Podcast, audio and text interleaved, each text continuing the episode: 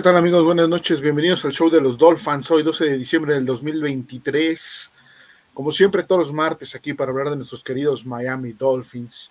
Aunque hoy nos trasladamos a la década de los noventas por lo sucedido ayer, creo que muchos nos vimos nuevamente en esa, sí, aunque me hagas esos ojos, Gil, aunque me hagas ganamos ayer.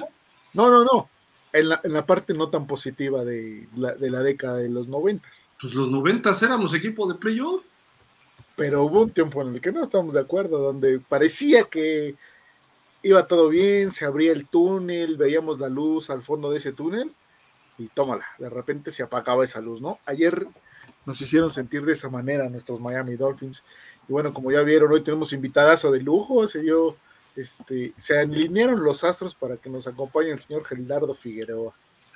Hola Fer, ¿cómo estás? Polo, regreso al show de los Dolphins después de como media temporada o más. ¿Por qué? Porque vengo a hablar mal de McDaniel. no te Traigo una misión el día de hoy. La mayoría, me parece. ¿O no, mi estimado Polo? ¿Qué tal? Buenas noches. ¿Cómo estás, Fer? Este, ¿Cómo está Gil? Mucho gusto. Bienvenido al show de los Dolphins. Este, pues bueno, acá a platicar de. Hemos, se han ido cayendo como piezas de. como fichas de dominó, juego a juego, los, jugadores importantes, se nos han ido este, la columna vertebral, que es la línea ofensiva, ha sufrido muchas, muchas bajas. Y pues bueno, eso es lo que eh, eh, nos vamos a centrar ahora, porque pues probablemente nos, nos, cause problemas más adelante. Se le dijo a Grier, se le, le mencionó por todos lados, no sé si le llegaron algunas señales de humo de nuestra parte, pero eh, seguramente allá como lo comentamos hace rato, yo creo que hasta su esposa se lo dijo. Eh, él eh, necesitaba haber contratado una profundidad eh, sólida en la línea, este, o a los que teníamos de titulares dejarlos de profundidad y contratar gente de calidad que a lo mejor o no se hubieran lastimado o estarían en mejores condiciones. Entonces, bueno, ahorita ya lo vamos a, a, desmenuzar, pero creo fue parte fundamental de, de, que este juego se haya complicado no tener a nuestro centro este, eh, sobre todo para el tema de la carrera y otras cosas. Vamos a hablar de una vez de eso, mi estimado Polo. Vámonos con el impacto de la lesión de Conor Williams en precisamente el juego y lo que nos viene, ¿no? Porque creo que ayer tuvimos un, ejemplo muy claro de, de, qué pasa cuando no está nuestro centro titular. Y no nada más eso, ¿no? O sea, tuvimos prácticamente una rotación de seis jugadores en, en la línea ofensiva y obviamente se notó, ¿no? Sí, no, claro.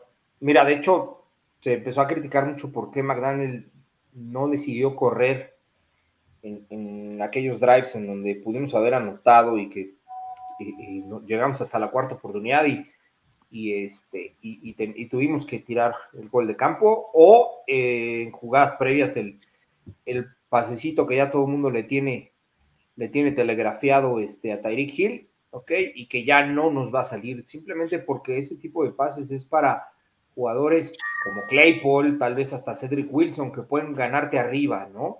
Jugadores de ese tipo, Mike así que lo hacía de, de, primer nivel, pero Tyreek Hill es un jugador eh, eh, de velocidad, no lo puedes poner a competir un valor arriba, porque incluso hasta pones el riesgo de, de que lo intercepten. Pero bueno, regresando al tema del centro, creo que fue una de las razones por las que ya no decidió correr y ahí podemos ver el impacto que nos causó este, el tener que haber ido de tres y no de siete. Pero curiosamente se estaba corriendo bien, ¿no? O sea, en general se estaba logrando, estaba logrando correr por fuera, no tanto por dentro. Y nos estaba generando, nos estaba dando buena cantidad de yardas. A mí, a mí sí me sorprendió demasiado. No vimos alguna jugada donde, digamos, Shane o Raheem Monster perdieron yardas o los tomaron detrás de la línea consecutivamente. O sea, cosas así que, en verdad te limitaran a la mejor o que se viera esa limitante en cuanto a poder correr, ¿no? Me parece que el equipo estaba, estaba generando por tierra lo necesario, no como nos gustaría, pero sí lo necesario y lo abandonó. O sea, es una tendencia que ya trae McDaniel, vamos a caer con McDaniel de una vez, que trae McDaniel o un vicio que trae McDaniel de dejar de correr en determinado momento del juego, como que siente que se le va el partido, se acelera y empieza a lanzar solo jugadas de pase y pierde ese balance en, el juego ofensivo y se viene al traste prácticamente toda la ofensiva el día de ayer, ¿no? Fíjate, 158 yardas corrimos. Eso es bastante aceptable. 96 de Monster, 47 de Ichan y hasta 15 del Tronco Bailoa, ¿no? Que se ve cada vez más lento, más torpe, eh, menos reacciones. Sí está más fuerte, pero híjole, le pusieron un planchón en línea de gol, que bueno. sí. Unas, pues, es que... Ya se iba a saber proteger, pero se entregó a dos gordos, ¿no? En fin, eh, creo yo que estaba corriendo bien, como dicen, y de repente tienes que hacer un drive con dos minutos y cacho, corres tres y corres dos yardas, tienes tercera y cinco, y vas al pase y termina en sack, me parece. Vuelve a correr, un draw o algo, y por lo menos ah, obligas a que quemes último tiempo fuera. Y se quedó con un tiempo fuera los Titans. Después nos anotaron en 26 segundos, ese es otro rollo, ¿no? Pero ahí esa ofensiva es para consumir el reloj. Y la anterior, cuando íbamos todavía arriba 27-21, ¿qué pasó ahí? Tres y fuera. Y, más todavía, Gil, cuando te das cuenta que tu equipo, bueno, tu línea ofensiva no está protegiendo. Lo que están haciendo de mejor manera es abrir huecos, ¿no? que, fue, que fue como se movió la ofensiva. Entonces, pues sigue trabajando por ahí, o sea, es lo que te está dando, ocúpalo. Y protección de pase no había, estaba muy limitada y, solito se complicó en el juego al, cierre, ¿no? Pero también huecos de segundos, Efer, porque nuestros corredores, hay que recordar que tanto Monster como Chain tienen, tienen una gran, gran explosión en, en el primer nivel, que son las primeras cinco yardas y solamente necesitan segundito, segundito y medio para poder pasar, ¿no? Eh, con otro tipo de corredor un poquito menos explosivo, esa línea no serviría. O sea, la línea tiene que voltar y agradecerle a la velocidad de los corredores y no a, tanto al 100% de su desempeño, sin demeritar, claro está. Sí, o sea, Jeff Wilson, por ejemplo, le hubiese costado muchísimo más trabajo, por así decirlo, ¿no? No hubiese pasado, pero sí, o sea, como dice Gil, ese último drive ofensivo donde no, nada más no consiguió nada de, yardas Miami, nos deja, eh, bueno, particularmente preocupado en el sentido de que viene con la línea ofensiva, más confirmándose la lesión ya de Connor Williams, que está fuera toda la temporada, ¿no? Desgarre del ligamento cruzado anterior. Se acabó la temporada para el señor Connor Williams. Y si vamos a jugar con el señor Liam Nakenberg ahí en el centro, en verdad estamos muy complicados, ¿no? O sea, el señor Eikenberg detuvo el primer drive con su mal centro, después comete un agarrando cuando Monster se está escapando dentro de la zona roja y va para atrás. Y luego es un offside. El offside. O sea, explícame cómo el centro hace un offside. Cuando el balón, él lo mueve, ¿no? Estamos de acuerdo. Sí, pero lo cuentan cuando no, cuando lo gira no pasa nada, pero si lo levanta, por eso, o sea, ahí es en donde le, le, toma el castigo. Estamos de acuerdo, o sea, pero no puede pasar con un centro, ¿estás, estás de acuerdo? O sea, menos un centro NFL y menos un, un, offside que tú, que tú estás provocando por levantar el balón cuando todos sabemos que el balón no se levanta. Claro. Entonces, si él va a ser nuestro centro en los últimos tres juegos, este, cuatro juegos, perdón, creo que estamos en problemas, ¿no? E incógnita, ¿quién será su backup? E, es que ese es el, detalle. Ya, ya se ha movido tanto la línea ofensiva que ya no, ya no tenemos realmente quién esté, ¿no? Nominalmente sería Lester Cotton, pero también no lo hemos visto, ¿no? Y si no lo han puesto es porque no es mejor que Liam Eikenberg. Ah, pero tenemos buena línea, ¿no? Y todo mundo, ¿cómo? Ah, porque Tua no tiene sacks. Ah, pues sí, pero cuando se le rompe la primera trayectoria hay problemas y cuando se lesiona Terron entra, entramos en problemas. Connor Williams se lesiona y tenemos problemas. Medio de, de, guardia lo hace, ¿no? Este, Austin Jackson lo chamaquean, pero ah, no tiene sacks y Pro Football Focus este, se va a las estadísticas, no se va al desempeño visual en el campo, pues. Entonces todo eso pues, es un maquillaje que ayer, así como que dijeron, a ver, ahí les ve el tiner, quítese todo el maquillaje y van a quedar tal cual son, ¿no?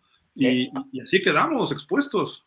Ayer, fue, ayer Miami se expuesto porque los cuatro frontales de los Titans hicieron la chamba. Y no jugó Jeffrey Simmons, ¿eh? ¿Mandé? no jugó Jeffrey Simmons. exacto, y no jugó Simmons. O sea, con cuatro frontales nos, nos, complicaron ahí y ya teniendo siete atrás, pues obviamente es más difícil, necesitas más tiempo. Se le complicó todo a Tua y se acabó, ¿no? Mira, puedes ponerle los 11 atrás a Tua, pero si está el Chita, Tua funciona.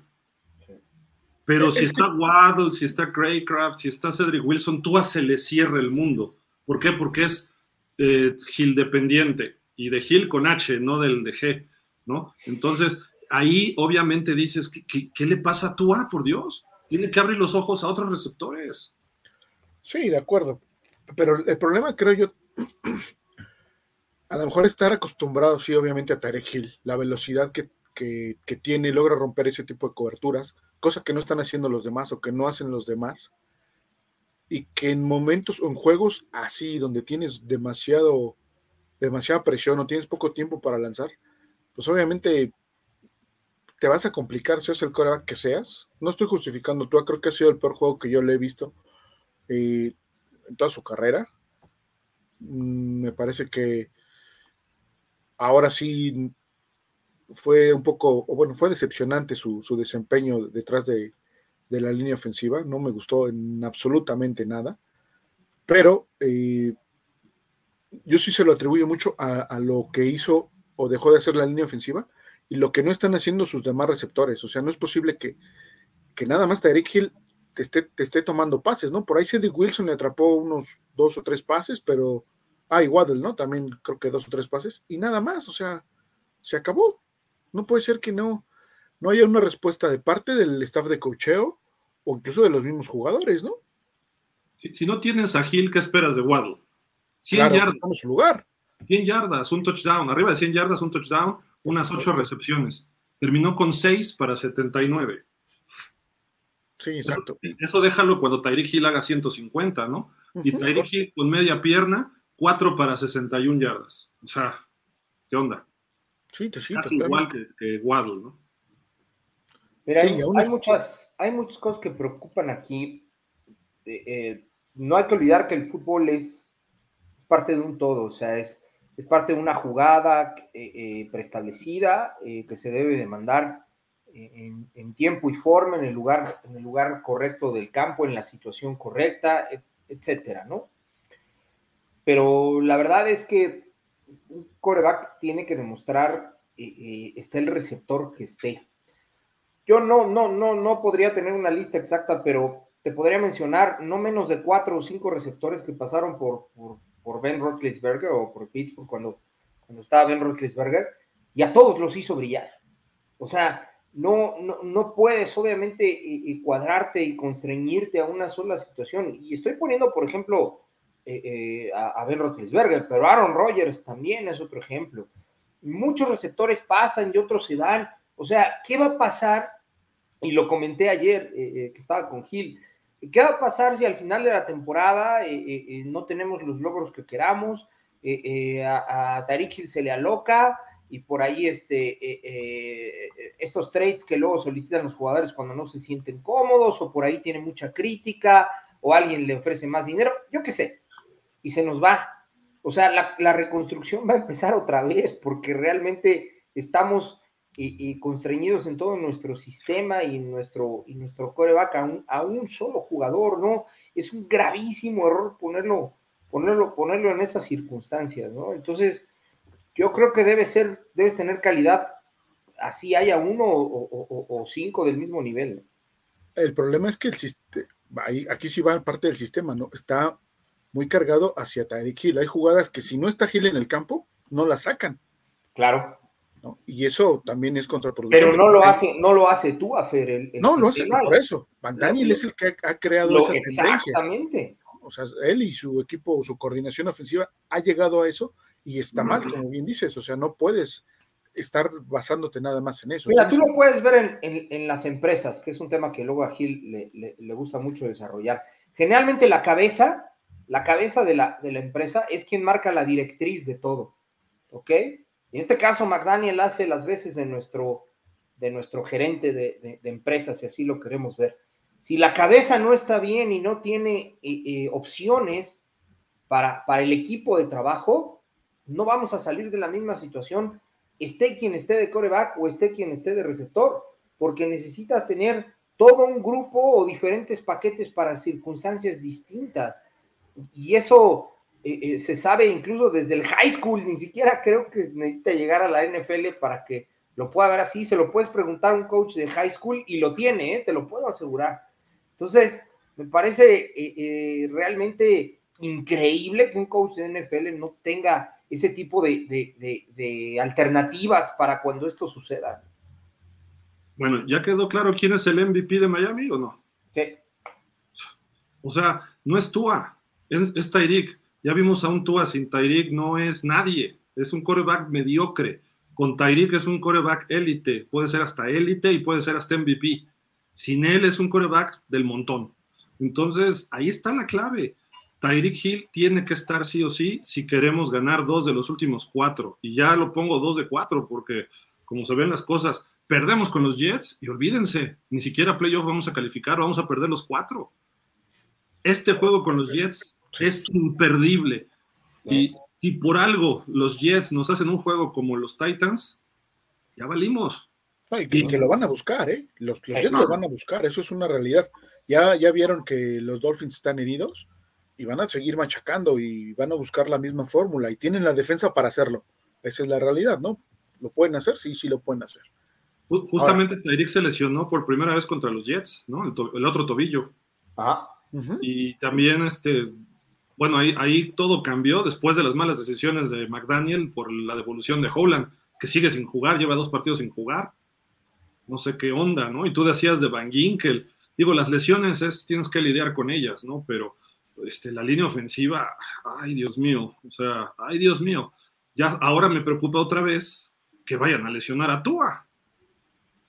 Sí, corres, corres más riesgo, obviamente, ¿no? Y más con los Jets. También está eh, Dishon Elliott, salió lastimado, entonces eh, es una realidad que sí se han lastimado más jugadores, lo vimos ayer, cuatro jugadores en el primer drive en primer y segundo drive, dices, ¿qué, oh, ¿qué pasó aquí, no? Oigan, ¿a Waddle no se les hace que fue un casco contra casco?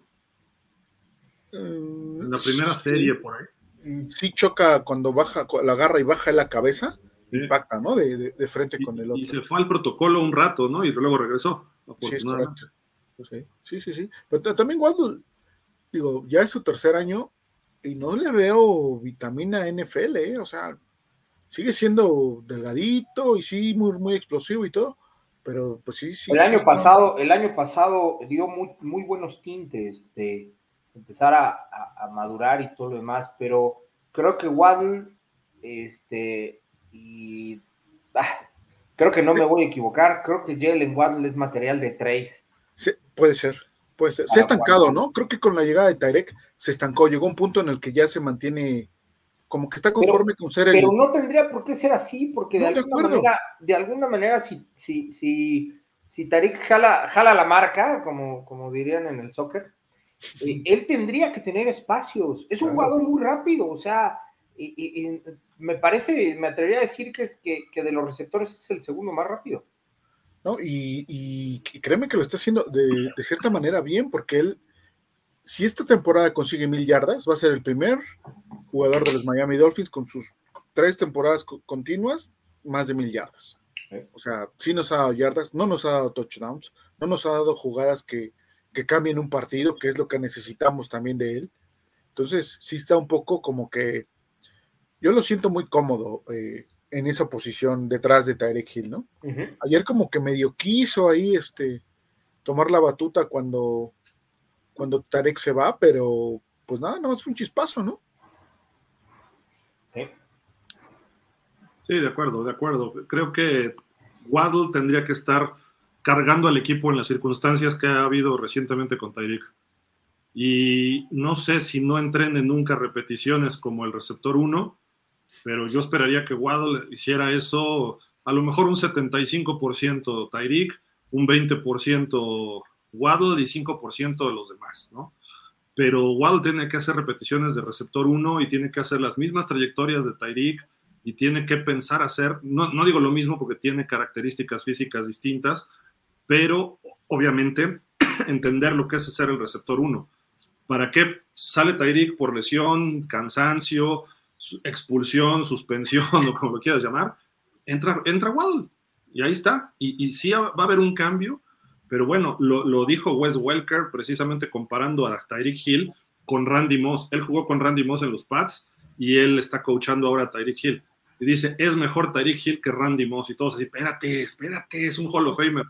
Dice, ¿por qué? Porque él hace todo el árbol de trayectorias. Randy Moss era dos, era el go y era el poste y se acabó, ¿no? Y a veces un stop por ahí, ¿no? Ahora, siendo un poco justos con Jalen Waddle, el cambio natural de Tarek Hill es Braxton Berrios y, Miami pierde tiempo ahí porque mete a Berrios y cuando ve que no funciona, cuando ve que ya. Yo, no, creo que sea Berrios, ¿eh? Berrios es slot natural. No, pero, pero el cambio que mete natural de Tyreek Hill para jugar en la parte interior del campo es Braxton Berrios. Él hace los movimientos ah, que hace los movimientos y eso, ¿no? Sí. Pero como receptor uno debería ser Cedric Wilson en el peor de los casos. Así fue cuando Tyreek Hill se lastimó. Cedric Wilson completó dos pases seguidos e incluso el de interferencia que nos acercó fue un bombazo tipo Tyreek Hill a Cedric Wilson. El problema es que no tiene la misma velocidad. Eh, sí, de acuerdo, pero. Mm, o sea, lo sustituyes con dos, Fer. Sí, sí, de acuerdo. tienes que usar dos jugadores. Sí. Dos jugadores para que hagan lo que, lo que hace Tarek Hill. Sí. Entonces, ahí está lo, complicado de ese asunto, ¿no? Y, vamos a ver cómo, cómo lo resuelven. Tarek Hill está día a día en cuanto a su lesión, me parece que es un esguince en el tobillo, no ha habido más. Hasta mañana tenemos el reporte de lesionados y ya les estaremos comentando, Dolphins, hacia dónde vamos con, con Tarek Hill, pero hoy la declaración es que está día a día, ¿no? Entonces, vamos a esperar a ver qué, qué pasa el día de mañana. No todas son malas noticias. Bueno, no sé si quieran eh, comentar algo más del, juego de ayer. Vamos a seguir comentando, pero en específico de lo que hemos hablado ahorita. De, eso yo ya no. Ah, pues yo tampoco. Yo ya me enojé. bueno, sí. Todos, todos estamos con la resaca todavía del juego de ayer. Vamos a esperar que, que pase un poquito más de tiempo para mejorarlo, pero también hubo buenas noticias, ¿no? Y una buena noticia es este Raheem Monster, ¿no? Creo que de toda la ofensiva fue el único que mantuvo pues su nivel, lo que viene, lo que viene siendo partido a partido. Ya, ya podemos decir que está al nivel de, Ricky Williams y Mark Clayton, igual a sus, sus récords de Ricky Williams son este, 16 touchdowns por tierra en una temporada y de Mark Clayton son 18 touchdowns en una temporada, ¿no? Ahorita Raheem Monster tiene 18, entonces, bueno, 18, pero son 16 por tierra, igual que Ricky Williams. Espero haberme explicado correctamente. Y alcanzó a estos dos eh, grandes jugadores de los Miami Dolphins y creo que está teniendo una temporada destacable Raheem Monster, ¿no? Sí, totalmente.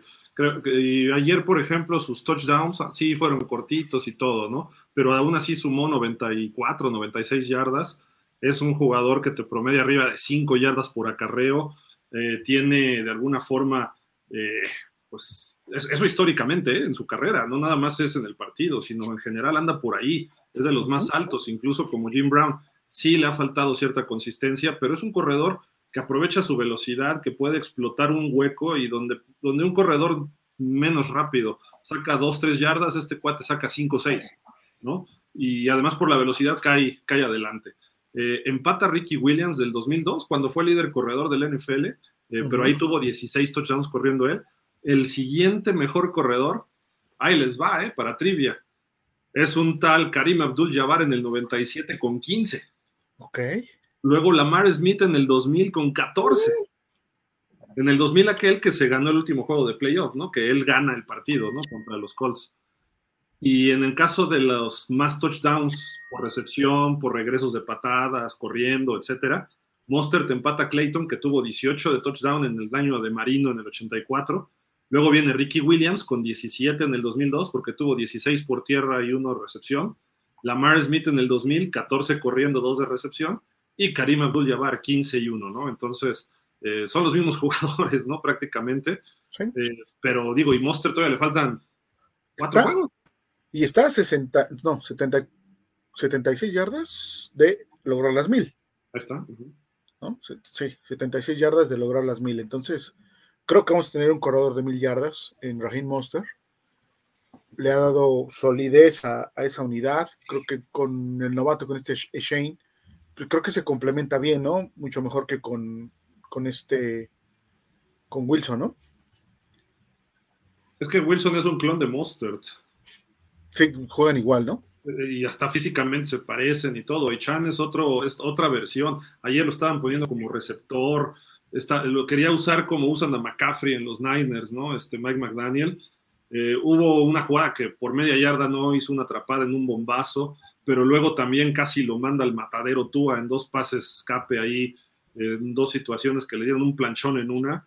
Y dice, espérate, o sea, ahí es donde todo el mundo dice, es que no se necesita brazo fuerte. En esos pases, si lo vas a arriesgar, tiene que llegar así, ¡fum!, el balón, para que se voltee y tenga opción de hacer algún quiebre. Y como ese Chan o Monster, que son rápidos, se quitan esa tacleada y ganan 20 yardas. Pero tú aparece que lo va flotando, lo atrapa y Chan y llega el linebacker de Titans y toma la barbón, ¿no? O sea, dices, eso... Y ahí lo estaba usando Miami ayer, y Chan y corrió bien, también sumó bastantes yardas, ¿eh? tuvo que 47 en 7 acarreos, promedió casi 7 yardas por acarreo. ¿Sabes que Hubo una sola jugada que no me gustó y es donde trata de salir ya en el, último drive, donde trata de parar el reloj en vez de ir por el primero y 10, ¿no? Creo que puede haber ido por el primero y 10, lo iba a conseguir, y en la primera jugada soltar el balón y, parar el reloj, ¿no? Pero bueno, el hubiera no existe. Está, es novato, ¿eh? Espera. sí, de acuerdo. Y pagó ahí la novata pagó la novatez ahí. Sí, sí, sin duda. Eh, perdón, ¿eh? Me, me, distraje acá. Bueno, otra, algo más sobre Raheem Monster. Pues yo creo que este, este jugador estaba con muchas incógnitas desde el año pasado.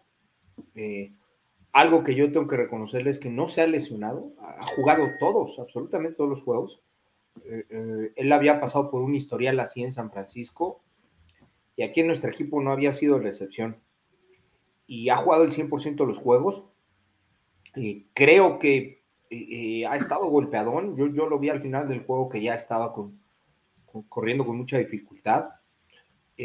algo que no hemos comentado tanto es que los Titans nos hicieron un juego muy físico, ¿eh? O sea, las lesiones no son obra de la casualidad, no siempre es falta de preparación.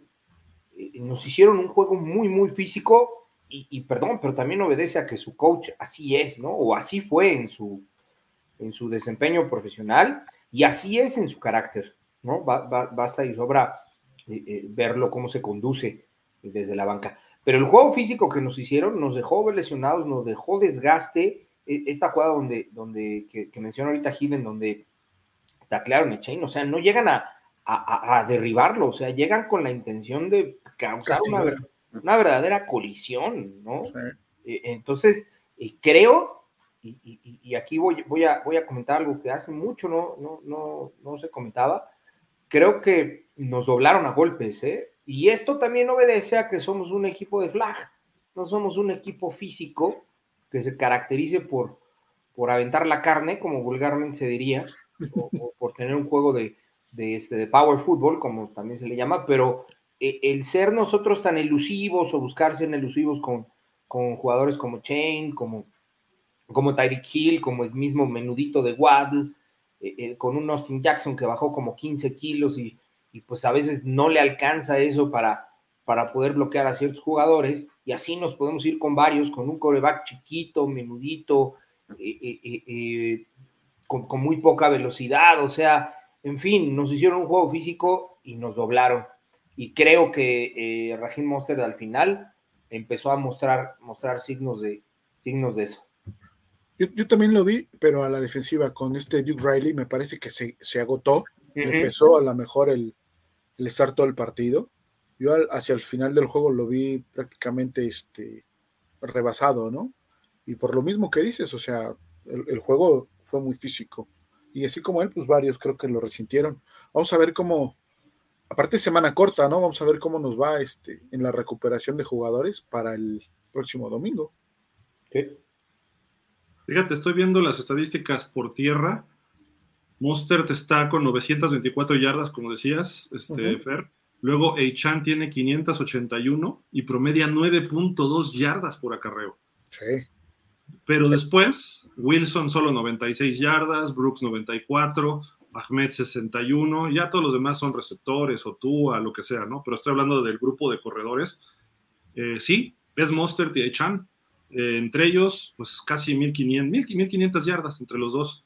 Eso lo pedíamos al principio de la temporada, pero para toda la temporada. Y ahorita ya lo llevamos en 12 en, en, ¿qué? 13, 13 partidos. ¿no? Entonces está muy bien el juego terrestre en ese aspecto. La gran pregunta es, ¿cómo se ha dado con esa línea ofensiva? Sí, por eso te digo, yo siento que la línea ofensiva es mejor abriendo huecos, aunque sean de uno o dos segundos, pero es mejor abriendo juegos que protegiendo, o sea, jugador por jugador, ¿no? Ahora fueron 300 y pico de yardas contra los Broncos, ¿eh? Ah, sí, exacto. Muy claro. Digo, digo, Miami sigue en, segundo lugar de, toda la liga este, por tierra. Entonces, sí es de destacar lo que se ha hecho corriendo. Ahora, yo no entiendo por qué McDaniel siendo tan analytics, manejando tanto los números, por qué carambolas, ¿no? Buscas correr más, desarrollar más tu playbook de tierra. O sea, ok, ya te conocen esas jugadas, bueno, pues desarrolla, desarrolla diferencias, ¿no? Hace el diferenciador por tierra y quítale peso a que Tyreek Hill sea el que siempre esté eh, teniendo la carga del juego aéreo, a que Tua no esté tan complicado, a que tu ala cerrada este, se enfoque en el bloqueo, tienes a Ingold, o sea, finalmente tienes, tienes los, los argumentos para desarrollar un juego terrestre todavía mayor. Una pregunta que estoy tratando de recordar. Yo no vi más que una o dos reversibles, ¿no? O estas eh, jet sweeps, o como le llaman ahora. Y, eso Miami lo ha hecho en otros partidos y frecuentemente. Eso te sirve a que congeles a los linebackers un rato y también te ayuda a abrir huecos. Eh, las hacían mucho con este Eichan, a veces con Monsters, alineando como slot, una cosa así, y hasta se las avienta tú a nada más y vámonos a aprovechar la velocidad que a lo mejor no te deja 80 mil yardas, pero te, te está teniendo en jaque en el juego terrestre a los defensivos, sobre todo la reacción de los linebackers. No saben exactamente qué es lo que está pasando o hacia dónde tienen que ir. Y ayer vi muy plano el juego terrestre. Creo que sí hubo una o dos, pero fuera de eso, vi muy plano y aún así funcionó contra una muy buena defensa. Sí, sí, de acuerdo. Por eso digo que creo que ahí es donde se está equivocando McDaniel, a no explotar más ese, ese tipo de fútbol, ¿no? Polo lo comentaba ayer cuando estaba, estaba el juego y estábamos en el grupo, que es un lujo tener a Shane, a Mostert, a Tyrek, a Waddle y a Ingold en el mismo, en la misma jugada, o sea, tienes una versatilidad impresionante, hombre por hombre, y con eso debes de jugar, y McDaniel parece que nada más tuviera a Tyrek Hill. ¿Y sabes cómo sería eh, tremendamente exitosa esa combinación eh, Waddle, Tyreek, Monster y Echain con una línea ofensiva capaz. Porque eh, eh, simple y sencillamente cada quien a su, a, su, a su labor, ¿no? Los receptores, pues sí, en las jugadas de carrera se encargan también de bloquear, pero la velocidad se puede desarrollar con mucho más facilidad y con mucho más elusividad si tu línea tiene buena protección de pase. Entonces, eh, eh, de nada te sirve tener a los más rápidos si tu línea no da tiempo. Es, es una lógica como muy, muy sencilla de entender, ¿no? Sí. Sí, en eso, en eso estamos totalmente de acuerdo. Pero, vamos, ya, ya lo estás padeciendo con tu línea ofensiva, ¿no? Te, está, te estaban complicando con cuatro, porque realmente te complicaron el partido eh, ahí con cuatro jugadores. O sea, creo que no es, mucha ciencia poder desarrollar ahí tu, juego terrestre, ¿no? Superas el número, vas a ganar a lo mejor cuatro yardas con los promedios que traen Raheem y, y Shane. En dos jugadas te colocas en tercera y una. Claro. Sí, claro. Hasta en dos, en promedio que trae por, por su carrera Monster, das el primero y diez. Sí, exacto. En promedios, ¿no? Obviamente, pero totalmente de acuerdo. ¿eh? Y, ayer era un juego para ir por tierra, más que Gil estaba lesionado. Y repetir, repetir hasta que ablandaras a la línea. Por muy buena que sea, tarde o temprano se cansa. Y por muy mala que sea tu línea ofensiva, tarde o temprano es más fácil empujar que estar contrabloqueando y estar reaccionando, ¿no? Eso te desgasta más. Entonces, a la larga tu línea ofensiva se impone, pero ahí nos demuestra Y cada tercera y uno, cada cuarta y uno que enfrentamos, y no nomás me refiero a este juego, sino en toda la temporada, que todo lo que dice McDaniel y Greer es puro, puro cuento chino mañanero, ¿no? De que, eh, a ver, tenemos la mejor línea y estamos muy contentos con ella. Ah, bueno, pues una tercera y dos, una cuarta y dos, la hacemos. ¿Cuál es el problema? Y olvídate de touch push, la hacemos en una formación y con jumbo doble a la cerrada o con un fullback y lo que quieras. O sea, es, eso lo tiene que hacer cualquier equipo. Si no haces eso, no eres equipo de campeonato. Y es algo que Miami no tiene. Una formación con doble cerrado, nunca la hemos visto. No. Sacan wing, sacan ala cerrada y del otro lado ponen, ponen un wing. Fíjate que hubo una jugada que, no había visto que la mandara, que a mí me gustó mucho. Eh, a ver si la recuerdan. Me parece que la hizo con Devon Chain. Sacan al corredor de movimiento y cuando va de izquierda a derecha y cuando va a la altura del tackle aproximadamente, okay, sí, del tackle, centra en el balón y se regresa a, tomarlo. Está en movimiento y hace como si fuera como, un movimiento, como el movimiento que, que, antiguamente se hacía para una counter, donde eh, eh, el halfback daba un pasito, perdía un tiempo hacia el lado derecho y después regresaba. Eh, lo mismo, pero en movimiento. Y esa jugada nos dio como 12 yardas, porque cruza, le da la bola por dentro, Tua, e inmediatamente utiliza el cutback y corta al lado contrario. Entonces, es toda una serie de movimientos que además con la elucidez de los corredores se puede. Yo no sé por qué no la repitió. O sea, es, que se va a los analytics y los analytics se basan mucho en no repetir las jugadas. Es, es la falta de, experiencia de head coach, a mi parecer. Y es algo que natural le sale a Raheem Monster ese cutback. O sea, en automático lo hace. Ya, ya se lo hemos visto en otro tipo de jugadas y le, y le reditúa muchas Y es el diseño, ¿eh? El diseño de jugada así es. Sí, o sea, la línea hace su chamba hacia un lado y él ataca y luego rompe el otro, ¿no? Y pierde el tiempo, espera que se desarrolle, que se desarrolle, cuenta el famoso este eh, 1001, 1002. 1001, Sí. Ahora, tú no puedes estar repitiendo una jugada durante todo un partido, lo puedes hacer dos, tres veces, pero... Sí, pero nada más la sacó una vez. En la NFL te la cascan, o sea, te la haces un, te la hacen una, te la hacen dos y a la tercera pierdes yardas porque dicen, ah, ya sabemos por dónde va. Y más una que hay movimiento así. Entonces, en eso ahí lo justifico un poco. Yo lo que digo es que vas a repetir, repite la de poder. La 3-2 poder. Esa la tienes que aplicar en algún momento.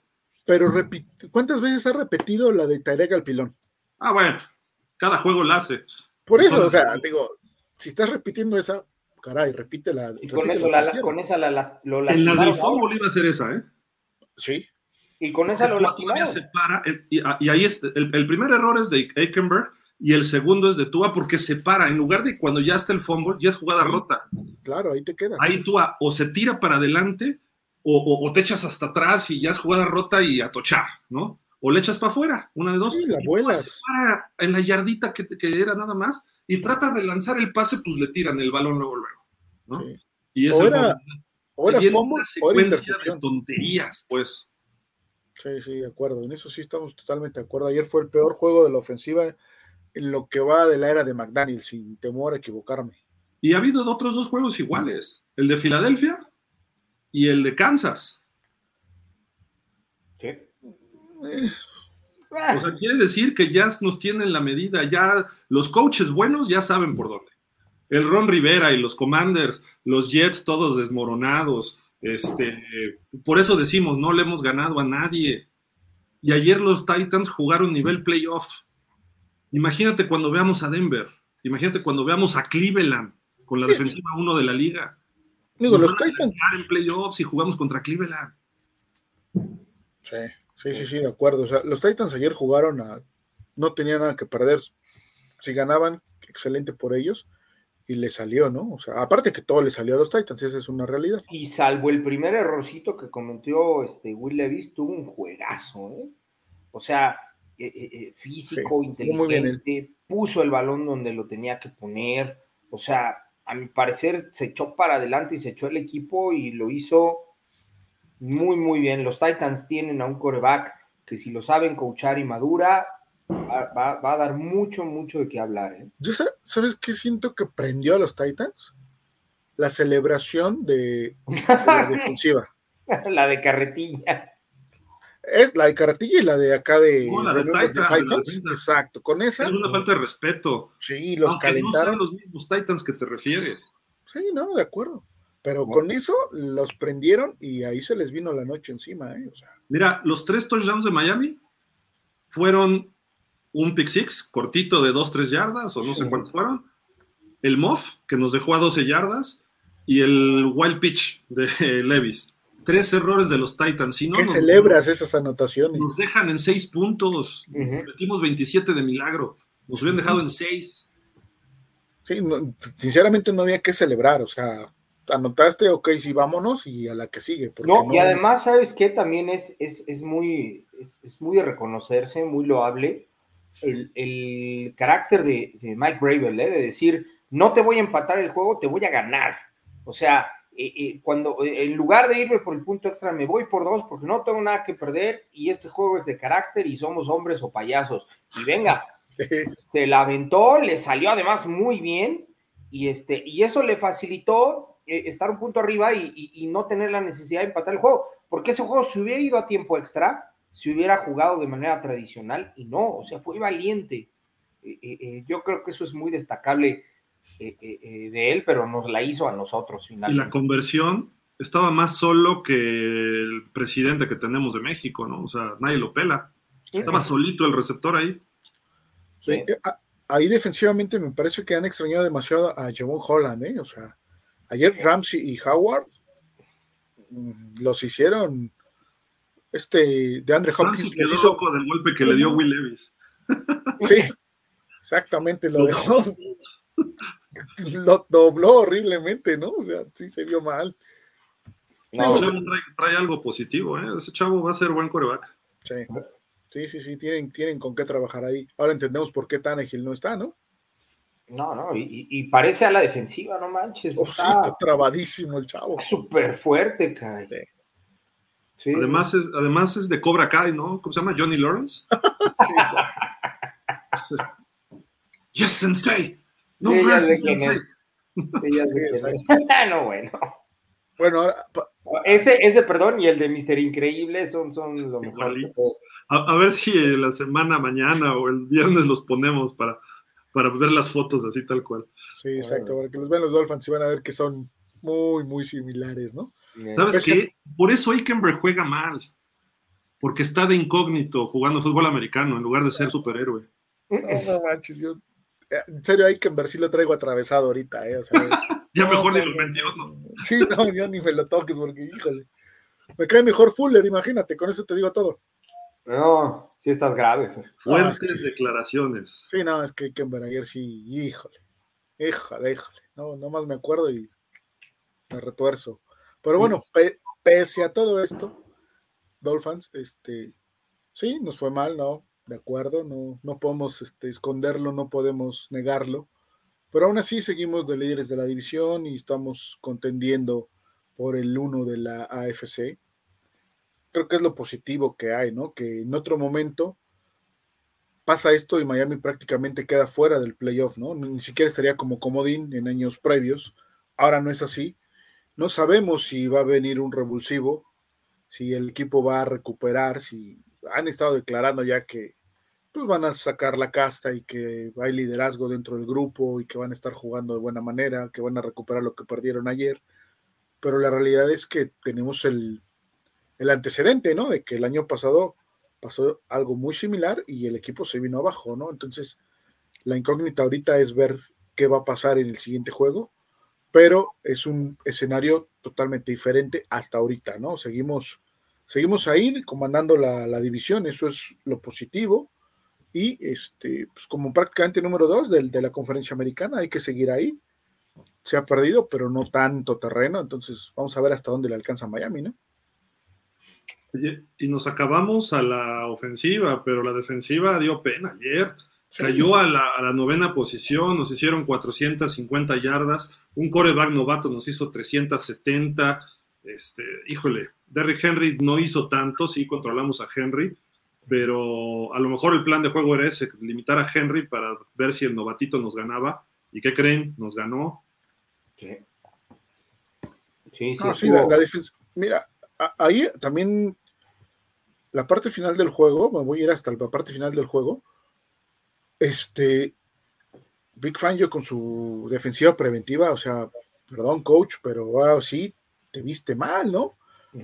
Tenías, que, tenías que ir por, por este chavo, por Levis, o sea, presiónalo, hazlo que, que se acelere, que, que, tenga que tomar decisiones rápido. ¿Por qué? Porque atrás simplemente no, no pudo la defensiva de Miami, los arrastraron, ya los habían arrastrado en todo el tercer cuarto y en el cuarto cuarto exactamente igual, cuando llevas ventaja de 14 puntos, no puedes perder en dos minutos. Bueno, sí puedes porque lo hizo Miami, ¿no? Pero no deberías de perder en dos minutos. Sí se puede, Fer, sí se puede. También, también obedece un poquito, y lo comentaba ayer con Gil, que cuando empezaron los regalitos de parte de los Titans, Miami anotó en tres o cuatro jugadas y la defensiva otra vez para adentro, ¿no? Eh, ya veníamos de haber soportado tres, tres, cuartos en donde los dejamos en 13 puntos, que era muy, muy. De hecho, en algún momento del, cuarto cuarto dije, bueno, me parece que nuevamente va a ser un juego de defensivo en donde vamos a dejar al otro equipo en menos de 20. Así lo pensé yo. Pero la verdad es que después eh, eh, con el ritmo que empezaron a tomar los Titans entre el primer drive que nos anotaron y el segundo, los tronaron. Eh, fueron en dos minutos 176 yardas, si no leí mal, en menos de dos minutos. O sea, no hay defensiva que te aguante ese, ese, ese ritmo, ¿no? Yo creo que a eso se debió y sin restarle valor al error o, a la mala defensiva que mandó, que mandó Big Fangio, ¿no? Muy conservadora, creo yo. Tenías el envío anímico, creo yo, ¿no? Eh, de esos últimos dos minutos ya para cerrar el juego, podrías haber sido, podrían haber sido los héroes defensivamente, o sea, que la defensa dijera, los paramos, ganamos este partido porque la defensa lo hubiera ganado independientemente de que los puntos los hizo la ofensiva. Si hubiese ganado Miami, este juego era de la defensiva, ¿eh? Sí. Mira, hay, hay, un dicho que lo repiten y es ahora sí que es hasta un cliché si, eh, eh, lo dicen en inglés, lo voy a traducir. Siempre que usas una defensiva preventiva, de lo único que te previene es de ganar. Y, cuando habías controlado de cierta forma, no del todo, al coreback novato, ¿por qué le das espacios?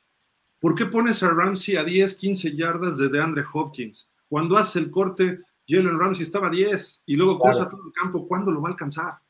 Y nos hacen una jugada de treinta y tantas yardas. Y además ya no tienes a tus safeties titulares, ya se ha venido Sean Elliott y no estaba Javon Holland, o sea, es ponerte la soga en el cuello. Mira, esas defensivas solamente sirven cuando esperas un Halle Mary, ¿ok? O cuando estás en el, otro equipo está en su yarda 5, en su yarda 10. O tienes tres touchdowns de ventaja. O hay muy poquito tiempo para que les cedas todas las zonitas cortas y tienes ventaja. Solamente sirven para eso, pero tienes que jugar normal. Normal, o sea, con, tu, defensiva tradicional. Hasta blitzes le pudieras haber mandado a Levis. Claro. Y le hubiéramos dado en la torre. Tiraba súper cómodo, o sea, hasta se plantaba, giraba la cadera, o sea. No, no, no, no, no, muy, muy mal este enviado. Ahora en descargo de, ahora voy del otro lado, voy de abogado de Big Fangio. En descargo de Big Fangio, esperaba que por lo menos la ofensiva se comiera un minuto de esos tres minutos que quedaban, ¿no? Sí, Dijo, bueno, medio controlamos una y la otra, la ofensiva hace su chamba, avanza Alguna vez, alguna vez este, eh, Bill Belichick declaró esto. Cuando estás en situaciones de ese tipo, no tienes que pensar en jugadas, tienes que pensar en jugadores. De acuerdo. Y si tu mejor jugador, que es Eric Hill, regresó al juego eh, eh, disminuido y lo que tú quieras y mandes. Yo creo que en esa tercera oportunidad eh, del último drive, perdón, del penúltimo drive, debió de, haber, de haber buscado a Tarik, sin duda, porque ahí ya piensas en jugadores. Ese primer día hundes el juego con ese primer. La, declaración de Tyreek Polo, que cuando salió, que le mandó un mensaje de texto a su, su nueva esposa y le dijo, tienes que regresar al partido hasta ella lo sabía y McDaniel no. Claro. Claro. McDaniel se ha casado con esa frase de tengo que cuidar a los jugadores por la experiencia que tuvo con Tua, ¿no? Lo dejó como que muy escamado, muy marcado esa situación. Y ahora se preocupa mucho por los jugadores. No digo que esté mal, qué bueno, pero es, es, un juego en el que te estás jugando demasiado también. No, no, no puedes agarrar y decir, no, pues aquí te quedas, mijito, no. Oye, y, fíjate, McDaniel está al revés. Trata a los jugadores como corebacks y al coreback lo trata como jugadores, ¿no? O sea, como jugador normal, ¿no? no que no sea normal el coreback, pero ay, hay que proteger a tú, y tú, a Tuita, y vi tus videos en high school, y ay, mi amor, mi vida, no te preocupes, todo te lo voy a poner. Y, todo el mundo hoy sataniza a Mike, a Brian Flores, lo rompió, rompió a Tua en sus primeros años. Precisamente estaba forjando eh, Brian Flores a Tua para los partidos como el de ayer, que sacar el carácter. Y el caso de, de McDaniel lo está ablandando más. No puedes estar consintiendo a un jugador, tienes que exigirle, tienes que llevarlo al límite. A mí no me sirve que te haga 400 yardas contra una defensiva noble de los Ravens el año pasado, una defensiva noble este año de los Chargers, que tienen buenos nombres, pero que se confiaron en el principio del año. Ahorita son los partidos que tienes que hacer 350 yardas, tres pases de touchdown, dos en el cuarto cuarto y venir de atrás y sacar el partido. Y en una pierna. Es un coreback primera ronda, Fer. Y en una pierna. O sea, estamos de acuerdo. Totalmente. Y sabes que eso es algo que yo veo muy marcado en los coaches analytics y en los coaches vieja escuela. El coach analytic necesita al jugador ya, ya, este, ya forjado, ya este, curtido, ya cocido, ya raspado y ya listo para las batallas. ¿Por qué? Porque no saben formar eh, carácter en los jugadores, no saben formar no jugadores. en corto. Exactamente. Esa, es la gran diferencia que yo veo en Una de las primeras reglas de, oro del coach Fer es jamás seas su amigo. Jamás, o sea, es bueno. tú, tú, tú, estás contratado, eh, eh, porque finalmente es un, es un trabajo, tanto el del jugador como el del coach, ¿no? Tú estás contratado para desempeñar una, función, eh, en el caso del jugador de ejecución y en el caso del coach de estrategia y de mando. Si hay un lazo de amistad ahí, a mi parecer, olvídate solamente el respeto.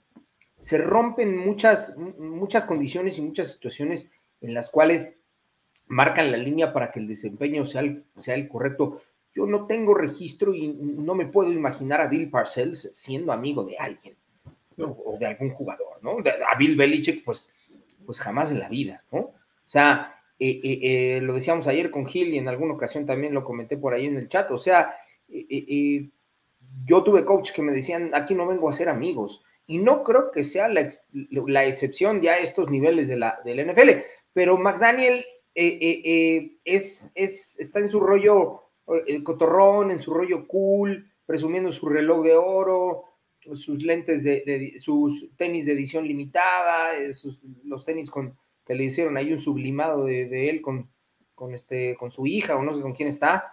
Entonces, este, eh, eh, es, es, es, un coach que está cotorreando en lugar de abocarse a lo que tiene que ser, porque nuevamente un, un, coach de la envergadura de Mike Bravel le hizo el out coaching y se lo han hecho todos los que han tenido más historia que él lo han hecho, no ha podido afrontar esa situación. Él está cometiendo el error de hacerse brother o hacerse cuate de los jugadores y en este caso principalmente de Tua y lo está, lo está malformando, lo está cachondeando, como se, se diría por ahí, perdón por usar esa palabra, pero lo le está consintiendo, eh, eh, no sé si caprichos o situaciones, y yo creo que ahí lo está haciendo un minusválido eh, en sentido figurado ante la NFL. Sí, porque se pierde. Está haciendo algo, Polo Fer. Está justificando su chamba. Sí. Fue el único coach que dijo, yo quiero a Tua, y por eso lo contrató Greer. Entonces ahorita está justificando todo y Tua por aquí, Tua por allá, Tua esto, Tua al otro. Entonces por eso no lo exige, por eso no lo lleva al límite. Entonces eso es un problema que tenemos. Eso no es ser un coach, es, un, es un coach barco, es un maestro barco que sí le puede enseñar ciertos tips, sí, pero yo no lo he visto coachar el toque fino en la lateral a nadie, como Belichick lo hace, como Don Shula lo hacía en su época, después ya delegaba, pero Belichick se pone su lapicito de carpintero y se acerca con la defensiva y agarra el pizarrón y les dice, mientras el partido está, le dice a alguien, tú administra esta serie y les dice, a ver, estás regándola aquí. Tu a la vieja escuela, así lo hace. Técnica 3, tu técnica no sé cuál, o estás haciendo el corte mal, a la ofensiva se mete Belichick. Y este cuate le delegó toda la defensa a Fangio.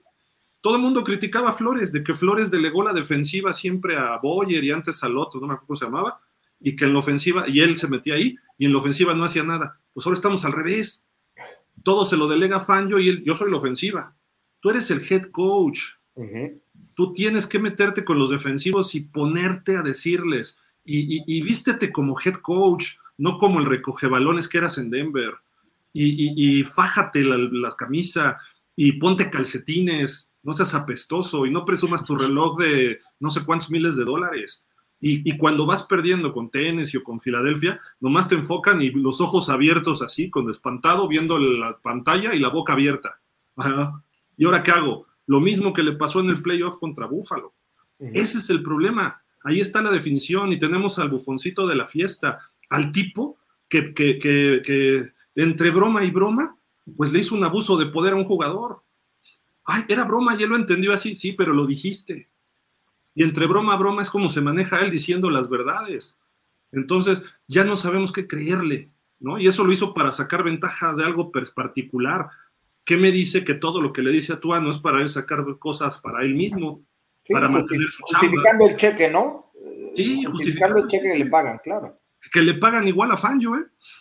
¿Eh? Tres y medio, por ahí andan los dos, no sé. A lo mejor gana 10 dólares más este Mike McDaniel.